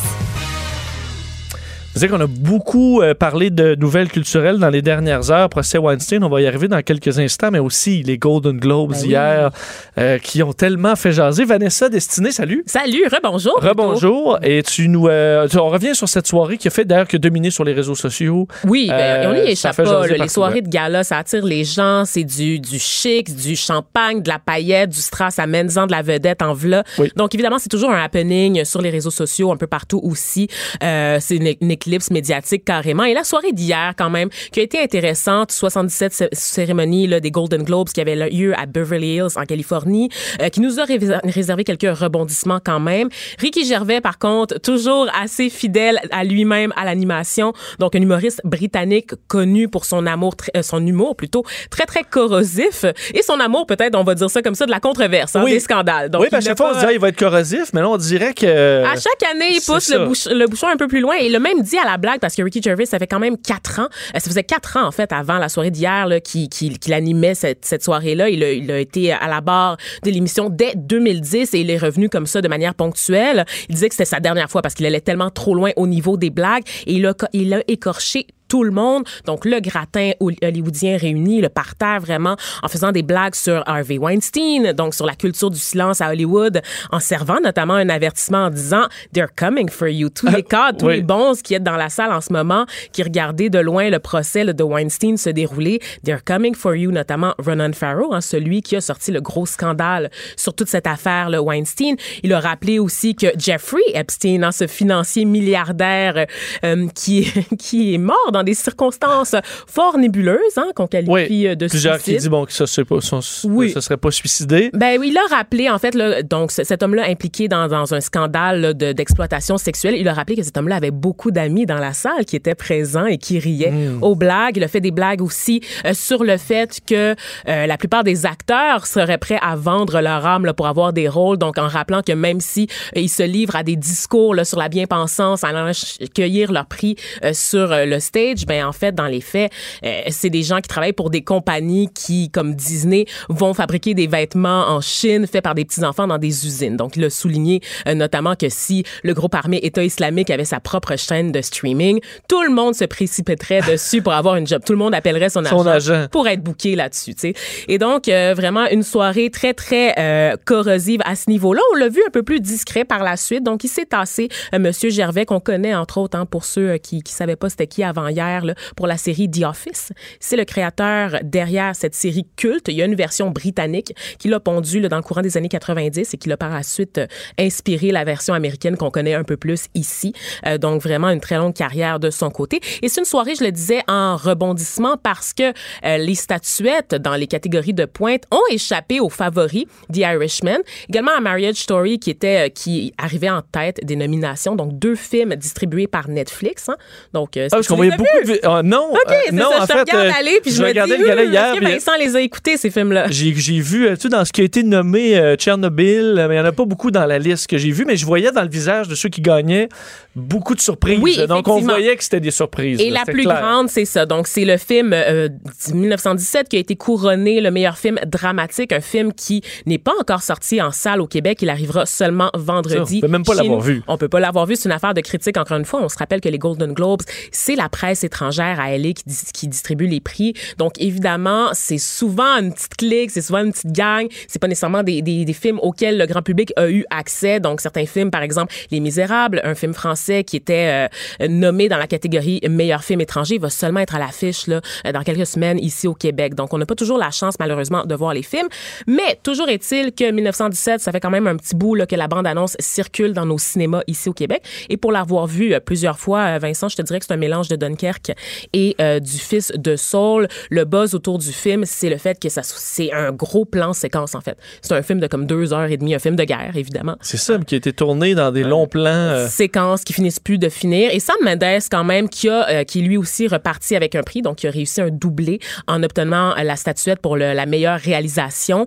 Et quand même un réalisateur reconnu, donc on lui doit American Beauty notamment. Pour les fans de l'agent 007, il a aussi fait euh, Spectre et, euh, mon Dieu, pas Casino Royale, mais l'autre, le film, là. Et là là, ça m'échappe. Mais en tout cas, les fans de 007 sauront reconnaître le nom de Sam Mendes, Revolutionary Road, Jarhead. Donc, il y a une feuille de route impressionnante, mais il n'a pas manqué de souligner que tous les réalisateurs présents dans la salle étaient quand même dans l'ombre du très grand Martin Scorsese, qu'on espérait voir repartir avec la statuette dans cette catégorie. Mais bon, même. si c'était pas. Euh, c'était peut-être pas le meilleur film. non Ben, moi, euh, personnellement, pour l'avoir vu, The Irishman, j'ai trouvé ça long. J'ai trouvé ça Ben, très, ça. très, très En fait, long. euh, Ricky Ger- Gervais a fait une blague là-dessus. Oui. disant, On a un petit extrait à diffuser du film, c'est 88 minutes. Exactement. Ça a quand même été bien voilà. reçu. Voilà, c'est ça. Donc, euh, vraiment, euh, d'autres surprises également. Once Upon a Time in Hollywood, qui a été couronné du côté des comédies, meilleure comédie, meilleur, meilleur scénario aussi euh, pour le film de Quentin Tarantino et meilleur acteur de soutien pour Brad Pitt. Donc, ça faisait longtemps qu'on l'attendait. On n'avait pas vu Brad Pitt aller chercher ce type de prix. Qui vieillit bien. hein. On Oui. va dire ça a été beaucoup Oh, euh, mon noté. Euh, Écoute, à côté de Leonardo DiCaprio, là, à un moment donné, dans, durant une présentation de prix, ouais, là, fais là, bra- moi, là, j'aimerais vieillir comme, euh, ben, comme ça. Brad Pitt. hein. Pas besoin de prix quand tu as une face comme ça, là, voyons. C'est ça, effectivement. Alors, quand même, une soirée, euh, je pense que couronnée de succès, vu qu'il y a des surprises. euh, Ben, le- je te dirais que le plus grand gagnant, le plus grand perdant, c'est Netflix, en fait, qui est arrivé là, au sommet avec 34 nominations pour les catégories à la fois à la télévision, parce qu'on se rappelle que les Golden Globes, ça récompense la télé et le cinéma. 34 nominations, mais qui est reparti, est reparti seulement avec deux prix. Euh, donc, Mais c'est peut-être bien parce que tu dis Netflix, ils dominent, sauf qu'ils font souvent des petites séries euh, pour ados euh, dans les Non, high non, school. non, puis. Et les prix quand même qu'ils ont reçus, c'est pour The Crown d'abord. Oui, The Crown, c'est excellent. Excellent. Ils ont aussi pour Marriage, Marriage Story, donc Laura Dern qui est repartie avec le prix de la meilleure actrice de soutien. Et le line-up aussi 2020 pour Netflix de réalisateurs là, qui sont prêts à donner leur nom pour avoir un film. On a David Fincher, on a Spike Lee, donc des gros noms qui continuent d'être attirés par la machine Netflix. C'est la fin d'une heure quand même à Hollywood. Là. C'est plus euh, le monopole des grands studios. Et euh, parlant des grands studios, juste un petit mot Oui. très très rapide, Vincent, pour rappeler que le procès de Harvey Weinstein s'est ouvert à New York aujourd'hui. Un procès, évidemment, euh, sur cet homme, euh, ancien grand producteur euh, de cinéma pour la maison indépendante Miramax, qui euh, est accusé par pas moins de 80 femmes d'agression sexuelle, de harcèlement sexuel, mais malheureusement, parce que c'est difficile d'aller chercher des preuves, c'est seulement deux témoignages qui seront euh, entendus. En fait, trois au total. Deux euh, vraiment sur des accusations d'harcèlement et de viol et un autre pour appuyer, dans le fond, la démarche là, euh, visant à prouver que c'est un prédateur. Et pendant que ce procès-là s'ouvrait à New York, eh bien, il y a deux autres accusations qui sont tombées du côté de Los Angeles. Donc, M. Weinstein n'est pas sorti du bois. Par contre, est-ce qu'on pourra voir vraiment, là, est-ce que ça va se concrétiser en, en accusation, en vraiment, en- comment je pourrais dire, en condamnation exemplaire pour ce type de crime? Ça reste à voir parce que jusqu'à présent, dans les cas de- de- d'agression sexuelle, d'inconduite sexuelle, il n'y a pas grand monsieur qui est tombé jusqu'à présent. Risque 28 ans de prison. On verra comment ça va. Eh euh, là là. ce- quel sera le résultat Cosby, à la hein? fin. Effectivement. Merci, Vanessa. Plaisir. On se revoit tantôt Oui. pour les têtes enflées à 17h. Le buzz Avec Élise Jeté. Oh, bonjour, Élise. Allô, Vincent. Content de te voir. Ça me fait plaisir de te voir aussi. Bonne année. Bonne année à toi. Merci. ça m'a comme saisi. Hein, la- c'est bon. C'est l'intensité avec laquelle je t'ai souhaité bonne année. Hein, C'est ça. ça. C'était senti. Et euh, on va faire le tour des, ben, des nouvelles un peu particulières. euh, et il y en, a- il y en manque pas d'ailleurs euh, aujourd'hui. En commençant, et ça, il y a des nouvelles drôles. Celle-là est un est quasiment plus triste que Oui, drôle. c'est ça, c'est pas drôle. C'est relié au feu de forêt euh, en Australie et à une photo en particulier. Oui, il y en a deux en fait, parce que les- en- le- plus, plus particulièrement deux photos, mais il y en a eu sûrement plusieurs autres. là. Mais on dirait que les gens oublient que Photoshop existe, puis que tu sais, c'est possible de faire des montages, puis des simulations aussi. Oui. là. On est capable de manipuler l'image hein, encore aujourd'hui. là. Tu sais, Il y a plein Comme d'affaires- jamais. ben. plein d'affaires qu'on peut faire. Euh, en Australie, donc, depuis septembre, il y a des incendies qui ont brûlé euh, 8 millions d'hectares euh, dans tout le pays. Puis là, les internautes, ben, ils ont envie de montrer l'étendue des dommages, puis de dire à tous leurs amis, ben, ça va vraiment mal. Mais c'est Montrer à quel que point eux mal. sont conscientisés, Oui, là, tout le monde ouais. est super conscientisé là-dedans. Et il y a une image qui est devenue virale qui est, euh, euh, en fait, une- on voit des zones orangées sur la carte de l'Australie. Donc, le- on voit le, le contour, en fait, avec des zones orangées.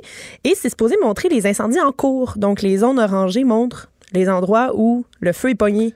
Ce qui représente là, une grande, admettons que c'est une grande partie de l'Australie, là, on comprend, c'est Oui. gigantesque. Oui. Oui, mais c'est parce que c'est une visualisation 3D qui a été faite par un artiste australien qui s'appelle Anthony Hersey. Puis lui, il montre les incendies qui, euh, ont, qui a eu en Australie, mais depuis le 5 décembre jusqu'au 5 janvier. Par contre, ils ne sont pas tous des brasiers actifs. Donc lui, il a montré tous les brasiers qui ont eu lieu à partir des données de la NASA. Donc, il a pris toutes ces données-là, puis lui, il les a mis en même temps à sa même carte, mais ils sont pas tous en train de brûler en même temps. Non. C'est ça. Fait que là, les gens ont dit, ben là, le feu est pogné partout, tu sais. Et comme c'est, tu verrais qu'un feu de forêt, il y a une ligne de feu qui se déplace. En arrière, c'est du bois brûlé, c'est pas toujours un feu. C'est pas toujours un feu. Et là, on avait l'impression que, écoute, des, des, des, des millions de kilomètres de l'Australie étaient y encore en flammes. C'est comme si on avait l'impression qu'il n'y avait plus d'Australie. C'est ça, mais je veux dire, n'importe- il me semble que n'importe qui qui voit cette photo-là, tu vois, je com- comprends que c'est pas. C'est exagéré. Puis Ouais. aussi, les- la couleur a été exagérée. Il y a comme saturé davantage la couleur pour que ça frappe plus l'imaginaire, fait que ça porte à confusion aussi, encore une fois. Euh, il y a une autre image aussi qui a circulé euh, beaucoup. C'est euh, une image d'une jeune fille qui tient un koala devant, les, elle a comme les deux pieds dans l'eau, puis on voit l'espèce de brasier en arrière dans l'eau. Par contre, c'est évident que c'est un collage artistique. Parce que ça paraît. là. Oui, ça, ben, ça paraît. Ça, paraît. Ça, par- ça prend un œil un petit peu avisé, là. Tu sais, c'est pas n'importe qui qui peut catcher, mais on voit quand même que ça se veut euh, un peu poétique, là. La petite fille qui tient un koala avec un masque à gaz, puis euh, la, la- la ligne de feu en arrière dans Un peu l'eau. trop parfait. Un peu trop parfait. Euh, c'est devenu viral. Donc là, la photo est sortie sur Instagram le 22 décembre. C'est une photographe australienne qui est une artiste qui fait du collage. Puis quand on regarde tout son compte Instagram, Hmm. elle a 15 000 followers. Puis tout le monde, ben, il- là, les gens ont commencé à, à partager ça. Puis c'est pas seulement ses abonnés qui ont partagé. Donc là, l'information, c'est comme euh, dilué. Puis là, on a comme arrêté de comprendre que c'était un collage parce que ses fans savent qu'elle elle fait des collages. Je comprends. Ça s'est perdu le message. Après, on a Le juste gardé la photo. Fait qu'elle a été obligée de se rétracter, de dire à tout le monde Hey, là, regardez, là, je fais du collage. Puis c'est ça. Ouais, lisez des articles, juste se fier à des photos qui circulent. Une photo, t'as pas la date. Mais c'est frappant. Pas- Ça frappe l'imaginaire, une photo. C'est pour ça que les gens, c'est ça qu'ils partagent. tu sais, Parce que Oui. quand tu Mais vois la photo, ça date peut-être qui est- d'un incendie de forêt d'il y a 15 ans euh, dans un autre pays. euh, Absolument. je veux dire. C'est pas la première fois qu'on se fait avoir par une photo euh, erronée. Allez lire des sources crédibles. Oui, il y en a Euh, plein. Bonne nouvelle, euh, dans le milieu de la santé, Oui. relié au VIH. Oui, Euh, il est possible euh, maintenant d'effectuer un test de dépistage du VIH rapidement et gratuitement. Ça se passe à Ottawa sur la rue Bank, donc dans un, endo- un endroit très passant où on peut aller faire un, un test de dépistage tous les lundis soirs entre 17h et 21h. N'importe qui peut rentrer sans rendez-vous, sans carte d'assurance maladie, pour faire passer son test de, de dépistage du VIH pour essayer de faire de la prévention finalement. Fait que c'est euh, une initiative qui avait déjà été faite euh, un peu plus tôt en décembre à Toronto. Puis ça avait eu un grand succès. Donc là, euh, l'Ontario, la santé publique en Ontario a décidé de, de disperser ça un peu partout dans la province. Là, c'est Ottawa en ce moment. Puis, Rendre ça euh, le plus accessible, le moins compliqué, le moins oui, gênant. C'est pas gênant. pour que les T'as gens pas besoin de rendez-vous. Parce que c'est souvent ça le blocage. hein. Les gens, ils sont comme Ah, mais là, je vais pas appeler, euh, tu sais, risquer que quelqu'un m'entende, me demander un rendez-vous pour un dépistage. aller vite, que ce soit, ça prenne pas de temps. euh. Deux temps, trois mouvements. Sauf que je comprends que l'annonce, en fait, c'est que si t'as un, y a un doute après le test, il t'envoie après ça faire des, à des tests l'hôpital, je comprends, donc ils gardent ton tu- numéro de téléphone. Puis ils vont pas te- chez vous, ben t'es le VIH, bonne journée. Non, euh. puis ben non.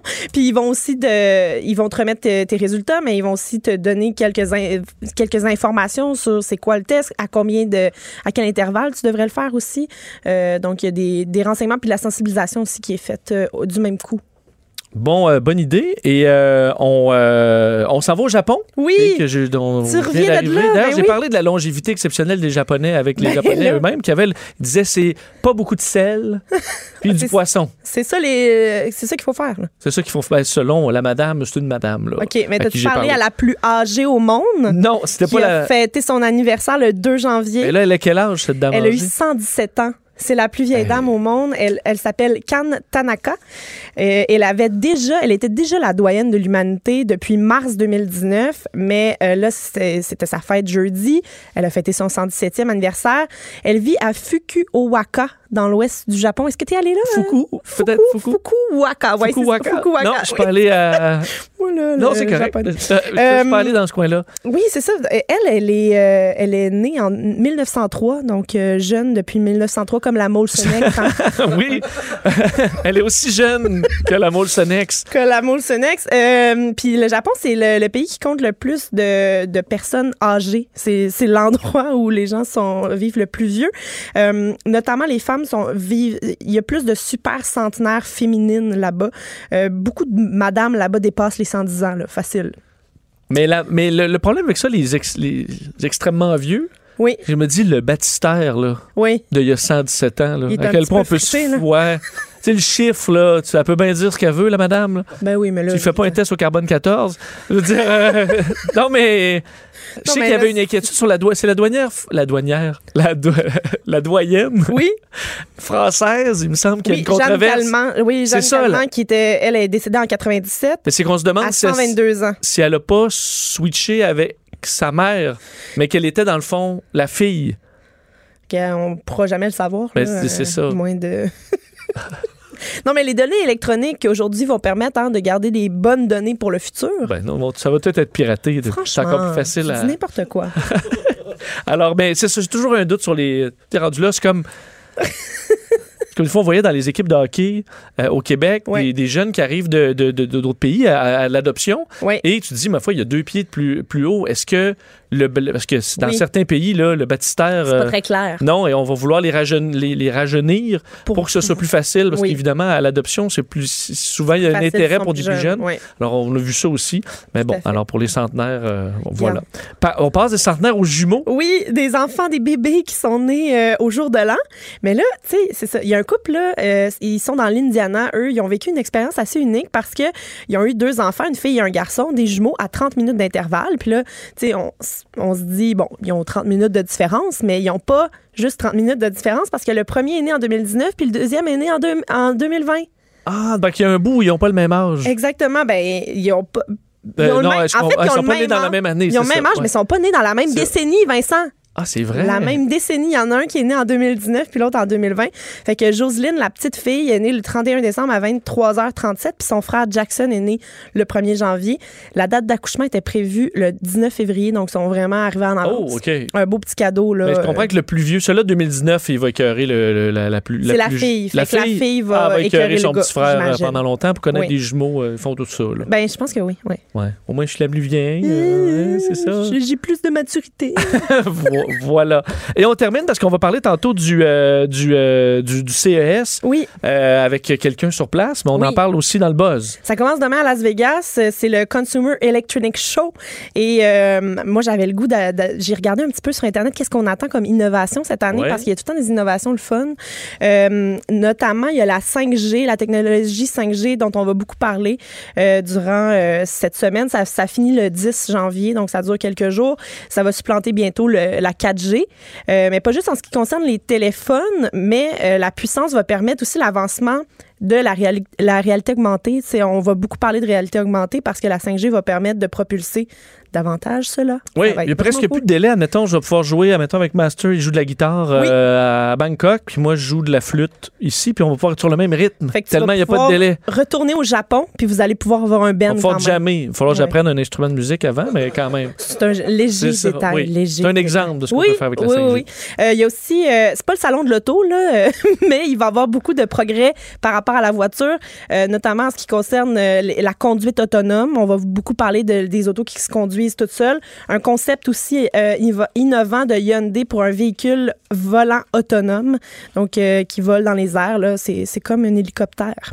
Oui, oui.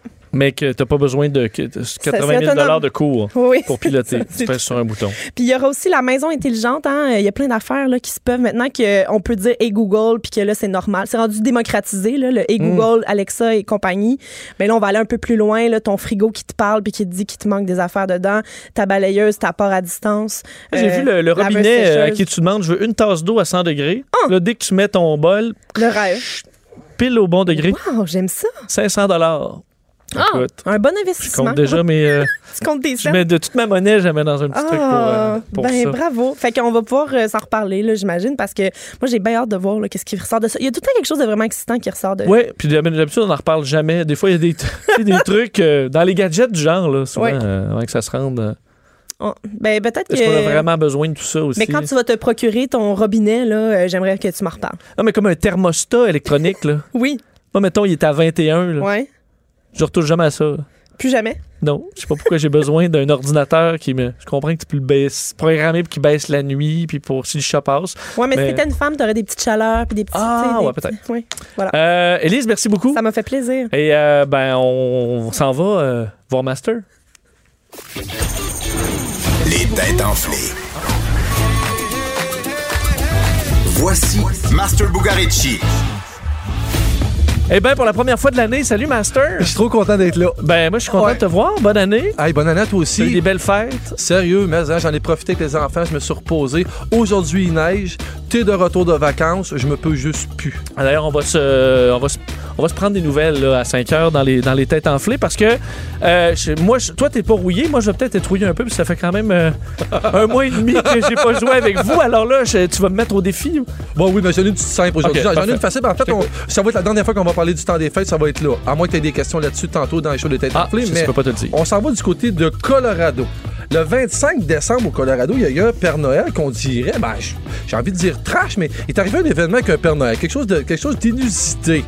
Avec un Père Noël. Ouais, ben, c'est pas un Père Noël, mais c'est un semi-percé. C'est pris pour un Père Noël, tiens, disons-le. Est-ce qu'il était euh, en boisson? non, Ok. non, non, mais il aurait pu. OK. C'est Mais est-ce que c'est quelqu'un qui donnait des cadeaux, mais est-ce quelqu'un qui, dé- qui a une barbe? Il donnait quelque chose et il y avait une barbe. Ouais. Qui était déguisé en Père Noël? Ouais. OK. Ben, il était pas déguisé en Père Noël, mais il a l'air de Père Noël. OK. C'est un vieux monsieur avec une barbe. Ouais. Ouais. Qui s'est fait. J'aime ça. Le- En fait, Euh. tu sais quoi? T'as-tu déjà vu Le Père Noël est une ordure? oui. Ben, juste le nom, ça fit un peu. En fait, c'est comme s'il avait réussi à faire quelque chose de vraiment bien avec le mal. OK, il est allé Ouais. voler? Ouais. du stock? Euh, ben, où? de- dans. Chez... Tant qu'à voler, là. Tant qu'à voler? Tant qu'à voler, on vole quoi? Ben, je sais qu'est-ce qu'on vole? Ah, comment? Je sais pas, des. des, des- Ça paraît que t'en as pas de. Ça paraît que t'en as pas de besoin, Ben quoi. non, on va. Qu'est-ce on qu'est-ce- vole qu'est-ce que les gens aiment avoir? de l'argent? De l'argent. Ah, à la banque pour Ouais. donner à des pauvres. Pour aller. Ouais, comment, en fait, qui aurait fait ça pour que ça soit drôle, mettons? Qu'est-ce Pour que que tu ça ferais? soit drôle? Ouais, je t'arrête de te le dire, là. Ben là, t'es allé voler de l'argent à la banque. Ouais, c'est pas le joke, oui. Et Incroyable. après ça, tu l'as donné aux employés. non, mais en fait, il l'a donné. On peut lui donner. Il ah, l'a donné. merci. En fait, ce qui est loufoque C'est de l'histoire, c'est que le gars, il- le gars, il a l'air d'un Père Noël. Oui. Ça ben, pas clean, clean. Il a l'air d'un Père Noël, il est trash. Ça, je te parlais du Père Noël, il est un ordure. Oui. Il est allé voler une banque avec un fusil. Il est parti avec l'argent. Puis quand il est arrivé dans la rue, tu sais ce qu'il a fait? Il criait Joyeux Noël, puis il garochait toutes les liasses d'argent partout. C'est cool. Oh, ben c'est cool. Ça, Ben, c'est cool. parce que quelqu'un qui a besoin de soins. Ça, c'est sûr. Mais il a un grand cœur quand même. oui, mais est-ce que, est-ce que toi, mettons, ça arrive, tu prends l'argent puis tu te sauves ou tu Ben, ben, dans la c'est- rue, là? C'est drôle que t'en parles. Euh, Je vais être honnête. Je l'apprends puis je me sauve absolument pas puis je me dépêche à le, à le dépenser parce qu'en fait, les gens savaient pas à ce moment-là que l'argent avait été volé dans une banque. Ben non, mais là, je mais comprends. mais ouais. il s'est fait arrêter un peu plus tard dans un café. Puis il y a bien des gens qui ont essayé d'aller reporter l'argent puis tout. Il y a des gens plus honnêtes que moi, en fait, là-dessus. Ouais, parce que j'ai vu des camions, par exemple, la, porte ouvre, là, le camion fait des fourgons blindés, Oh. l'argent s'en va, puis là, tout le monde, écoute. euh, sauf que si tu te fais pogner. Ah, mais ils sont assurés. C'est bon, on vole pas les gens, je veux dire. Non, non, ben, là, bon, c'est sûr. J'aurais, mais j'avoue, tu le dépenses plus vite. tu- Ah, C'est sûr. il y en a qui font ça quand il y a des erreurs dans le compte bancaire. Ouais. Ils disent, ben, je vais flamber ça le plus vite possible, ou ça, la banque pourra pas le reprendre. Non, ça fonctionne pas comme ça. Tu pourrais t'acheter genre un robinet qui sert à rien, qui donne la température. De... Avec mon 500 Tu pièces. En tout cas, je peux te dire, en 2020, les autos, ils voleront pas. Ça, c'est pas vrai, oublie ça. Ah, ça, c'est vrai. Impossible. 17 heures, on te retrouve pour les têtes enflées. Bien hâte de retrouver ma gang. on revient, on parle justement du CS au retour en direct de Las Vegas. Le retour de Mario Dumont, l'analyste politique le plus connu au Québec. Cube Radio. Autrement dit. On est de retour. Je vous rappelle que Mario sera de retour lundi. Euh, gardez quelques jours en banque. Alors, sera de retour sans faute la semaine prochaine. Euh, moi, c'est mon retour. parce que J'étais en vacances quand même depuis un bout de temps. Content de vous, retrouver. Et euh, qui dit début d'année dans le monde de la technologie, c'est l'événement par excellence, le CES, le Consumer Electronic Show à Las Vegas. Un événement faut dire monstrueux là, en termes de dimension. Le, centre des congrès de Las Vegas c'est déjà tellement grand, euh, mais ça suffit pas. C'est sur plein de sites partout à travers Vegas. C'est la techno qui, euh, qui domine, où on voit les nouveaux gadgets, les nouvelles tendances dans un paquet de domaines. Et euh, pour en parler, on se- s'en va directement à Vegas, où j'aimerais quand même bien être là aussi sur le bord de la piscine, mais bon, ce, sera une autre fois. Sarah Beaumier, qui est spécialiste en marketing et médias et qui est à son septième CES qu'on qu'on rejoint tout de suite. Salut Sarah. Ça- Vincent, euh, Vincent là, il, fait, il fait 12 degrés à Las Vegas. Là, il donc, fait 12 euh, en degrés? maillot, sur le bord de la piscine. Moi, non, c'est moyen. Je te Bon. le conseille moins. Bon, tu vois, tu c'est juste pour me faire sentir bien. Dans le fond, il fait 28, C'est mais bon, ça. merci, t'es t'es gentille. Euh, le CES, euh, Sarah, c'est immense. Euh, 175, 180 000 personnes euh, attendues, des experts dans le domaine de la techno, des, des gens de l'industrie. C'est c'est vraiment tout, tout, tout un, un événement.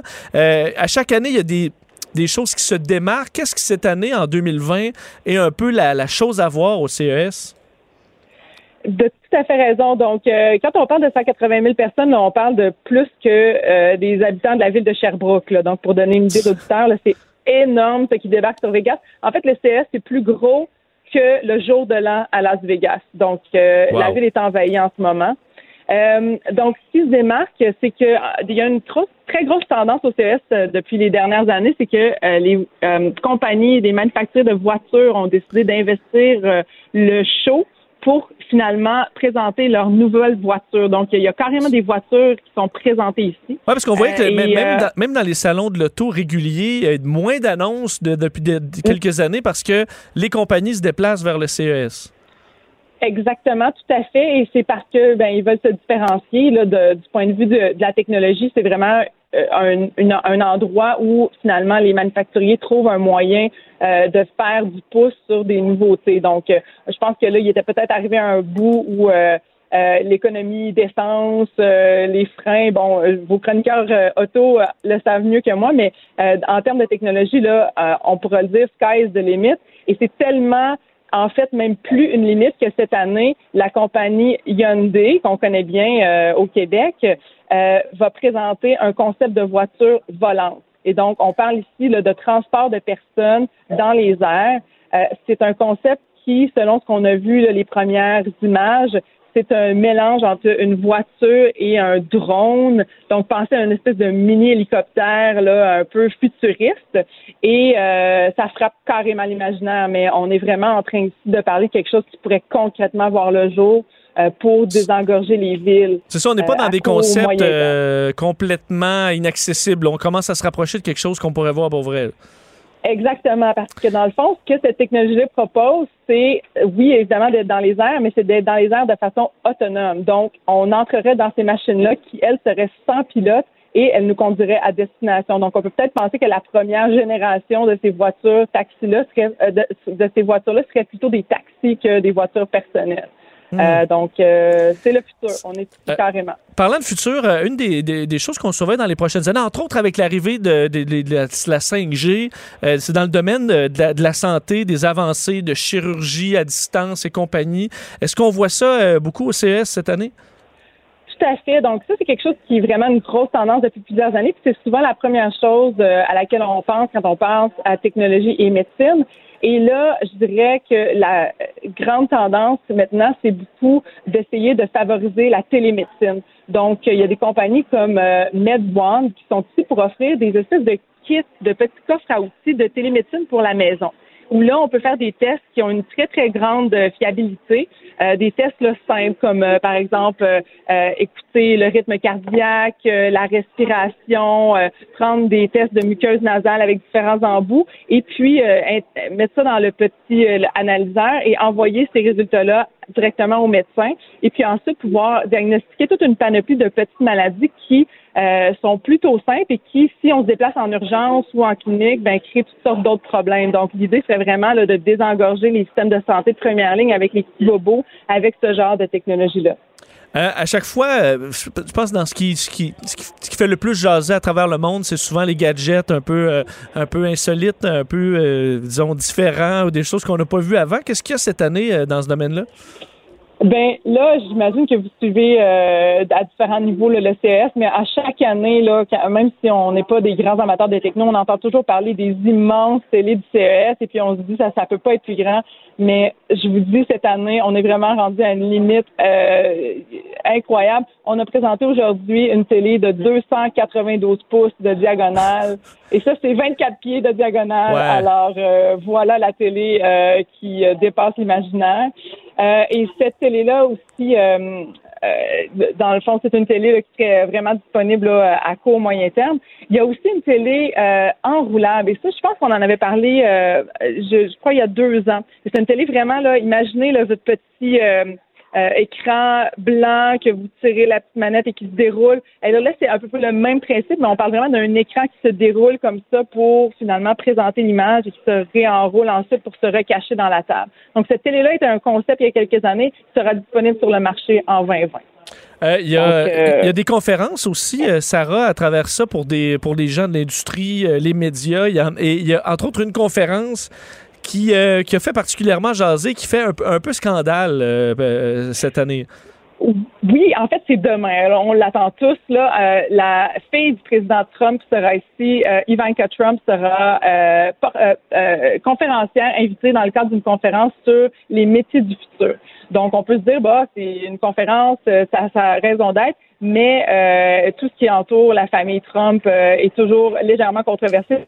Euh, il y a des gens qui appellent carrément au boycott. Comment peut-on se permettre d'inviter cette euh, personne qui représente un gouvernement euh, bon misogyne, etc. Donc tout a été entendu et son contraire. Mais dans tous les cas, on peut se dire que parlez-en bien, parlez-en mal, ça fait parler. ce qui est quand même intéressant, c'est le sujet de sa conférence. Hein. malheureusement, ça sera peut-être éclipsé par Ivanka. Mais les métiers du futur qui seront influencés par la technologie, c'est quand même intéressant.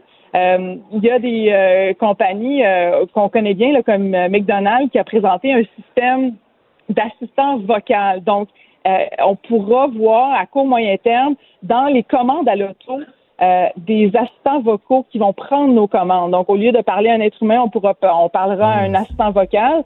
Euh, et ça peut paraître un peu, euh, un peu difficile à, encaisser, mais en même temps, on est dans un contexte de pénurie euh, de, de, de main d'œuvre. Mais c'est vrai que dire six, six, croquettes, un coke, puis des frites, ça, c'est pas impossible qu'un système comprenne ça.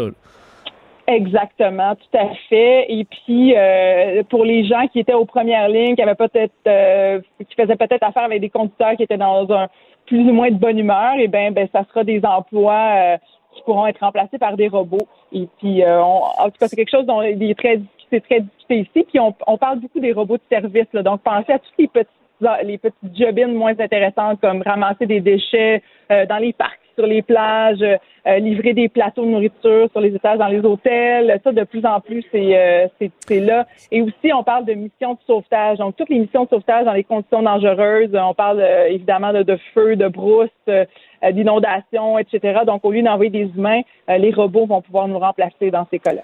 En terminant, je pense qu'au menu ce soir pour toi, si on parle de, de fausses viandes, ce qui est quand même dans, disons, dans l'air du temps. Complètement. Ben, au CES, euh, il y a plein d'exposants inédits. Donc oui, il y a une compagnie qui s'appelle Impossible Foods euh, qui se sont donné comme mission de nous rendre végétariens. Euh, et euh, on a parlé beaucoup de Beyond Meat, mais eux, ils sont déjà Beyond Beyond Meat. Là. Ce sont vraiment un groupe de scientifiques qui se sont dit là, nous, on veut vraiment créer l'expérience de viande euh, impeccable, autant au goût qu'à la texture. Donc, la promesse, elle est très, très euh, ambitieuse et on a vraiment hâte d'aller goûter euh, leurs hamburgers et leurs différents produits ce soir. Hmm, donc, à suivre, on a hâte d'entendre ça. Sarah Beaumier, c'est un grand plaisir de, de te parler. Bon CES, profites-en bien. Puis, on surveille ça dans les jusqu'au euh, 10 janvier à Las Vegas. Merci. Le retour de Mario Dumont. Parce qu'il ne prend rien à la légère. Il ne pèse jamais ses mots. Cube Radio. On commence euh, 2020, évidemment, dans l'émission. euh, Mario euh, revient lundi. On va parler, évidemment, beaucoup de politique dans le courant de l'année. On n'a pas d'élection au Québec, pas d'élection euh, au, Canada. Ben, en fait, ça reste à voir. On a un gouvernement minoritaire. Euh, alors, ce sera peut-être plus aux États-Unis qu'on va se tourner. En tout cas, ce sera une année euh, intéressante au niveau politique. Il y a plusieurs enjeux qui seront à, à surveiller. Pour en parler, on rejoint tout de suite notre chroniqueur politique, Gilles Barry. Bonjour, Gilles. Bonjour, merci. Euh, à toi, à toute l'équipe et à ceux qui nous écoutent. Merci, bonne année à, toi aussi. Euh, donc 2020, qu'est-ce que 2020 nous attend au monde euh, du côté du côté politique? Est-ce qu'on va se tourner davantage vers l'international?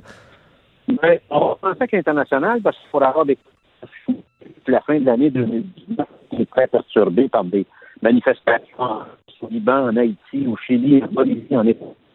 Là. Et la semaine passée, une affaire qu'on n'avait pas vue venir, c'est la Euh, Est-ce que, est-ce que euh, Gilles, t'es près d'une fenêtre ou euh, quelque chose? On t'entend pas très bien. Je sais pas si euh, si t'es pas. de me- Ah, je pense que ça va peut-être un peu mieux parce que ça ça coupait pas mal. Voyons voir. Ouais, vous pouvez peut-être. euh, essayer- on va essayer d'un autre, euh, un autre euh, dans, quelques instants de rejoindre notre collègue, euh, notre collègue Gilles Barry, parce qu'effectivement, euh, au niveau, au niveau politique, ce serait intéressant de voir.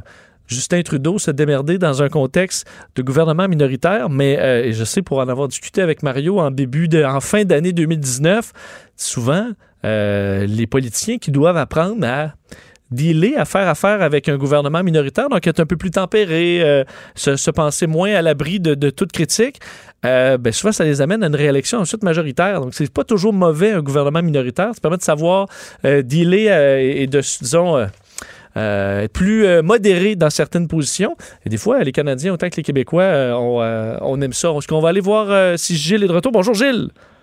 Bonjour, Ah. bonjour. Alors là, supposément c'est mieux. Ouais, on t'entend un, un peu mieux. Donc, l'international, euh, c'est ce qui risque de donner le ton à- au début d'année. Ben, c'est sûr, avec ce qui s'est passé en Iran, et euh, ça va avoir des conséquences euh, avec le général iranien qui a été assassiné la semaine passée. Alors, il peut y avoir des conséquences économiques et géopolitiques très importantes. Déjà, le prix du pétrole a augmenté. Si alors, euh, chemine le pétrole pour une bonne partie des pays occidentaux, il va avoir un problème. Et toute la question du Moyen-Orient peut avoir un effet domino. Et je pense que pour la première fois, on ne peut pas écarter non plus euh, euh, la question de l'APR. Et ce qui n'est pas facile, c'est qu'on aller plus Trump qui se comporte un peu quelquefois comme un chef de gang. Et de l'autre côté, on a le chef euh, de l'État, le fameux ayatollah iranien, qui se comporte, lui, comme un chef de secte. Alors, c'est pas sain comme individu autour d'une table pour essayer de régler des conflits qui peuvent avoir des conséquences dramatiques sur la planète. Euh, L'autre élément, c'est l'élection américaine qu'il faut surveiller, mais la question, Trump va se battre contre qui? Alors, moi, je pense que le Parti démocrate, malheureusement, a perdu beaucoup d'années en, en, davantage à CNN qu'en travaillant sur un programme pour rallier les citoyens. Et on est à quelques mois des primaires. Et je pense qu'il n'y a pas consensus sur les démocrates. On ne va pas ressurgir, on ne va pas euh, voir ressortir un candidat ou une candidate qui pourrait battre Trump. C'est ça, c'est un, méchant problème. On se dit en début de, en début de, euh, de, de campagne démocrate, on voit des grands débats. C'est encore ça, là, des débats à, à beaucoup trop de monde. Mais on dit, ah, à un moment donné, il y en a quelques-uns qui vont ressortir, puis là, il va se passer quelque chose. Mais ça ça lève pas encore. là. Ça doit commencer à paniquer un peu chez les démocrates. Oui, puis Trump. euh, euh, alors donc, un point d'interrogation pour l'élection américaine. Et tant qu'on ne connaîtra pas le candidat ou la candidate démocrate qui va faire face à Trump, alors, il y un gros point d'interrogation, mais la, la n'est pas jouée pour les démocrates?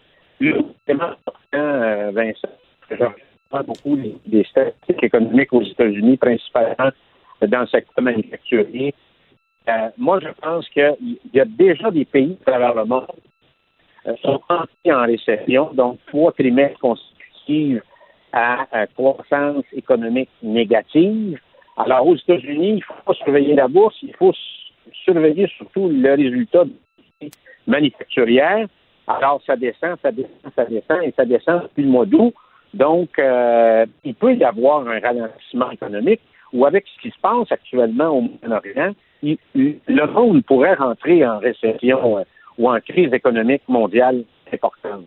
Alors ça, pour moi, c'est un facteur. à- C'est sûr que le Québec a des conséquences si les États-Unis rentrent en récession, parce que le principal partenaire économique du Québec, parce que le Québec exporte 85% de sa production sur le marché américain, ça peut avoir des incidences directes sur le Québec.